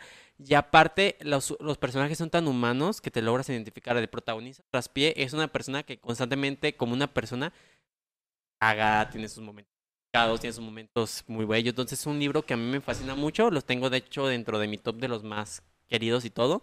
Y se Eh. lo recomiendo que los lean. ¿Puedes repetir el nombre otra vez? Saga del asesino, el aprendiz del asesino o la saga del asesino de Robin Hood con do- dos B. H-O-B-B. Muy Ah, bien. ya. Yo, yo la imaginé H-O-O-B. Ok, muy bien. H-O-B-B. Va. Uf, Unos libros increíbles. ¿Tú recomiendas algo esta semana? No, pues El Señor de los Anillos, la verdad. Sí. Yo creo que ya con eso ya tienes un buen fin de semana. Perfecto. Yo más bien quisiera pedir las recomendaciones. Si alguien me quieres escribir y recomendarme algo, escríbame. Es que acabo de terminar las cosas que estaba viendo. ¿Ya terminaste de Sí. ver Monster? Ah, no, no, no, no, no, no lo he visto. Es que me da pena agarrar tu cuenta. ¿No está en Crunchy? No, está en Netflix. Padrino.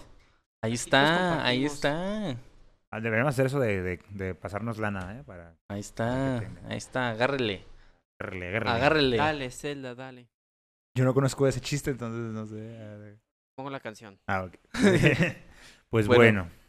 Pues eh, llegamos al, fin del, al final del episodio. Nos vamos, no sin antes recordarles nuestras redes sociales que son, nos pueden seguir en Spotify y YouTube y Facebook como Punto Geek Podcast. Nos pueden seguir en Instagram como punto guion bajo geek guion bajo podcast. Y en TikTok nos pueden encontrar como punto geek podcast 1. Nos Bien. despedimos. Mi nombre es José Sánchez el Ordinario. Fernando el profe. Yo soy Mario el Comodín. Y nos vemos en el próximo episodio de Punto Geek. Ah, no. Nos vemos. Bye.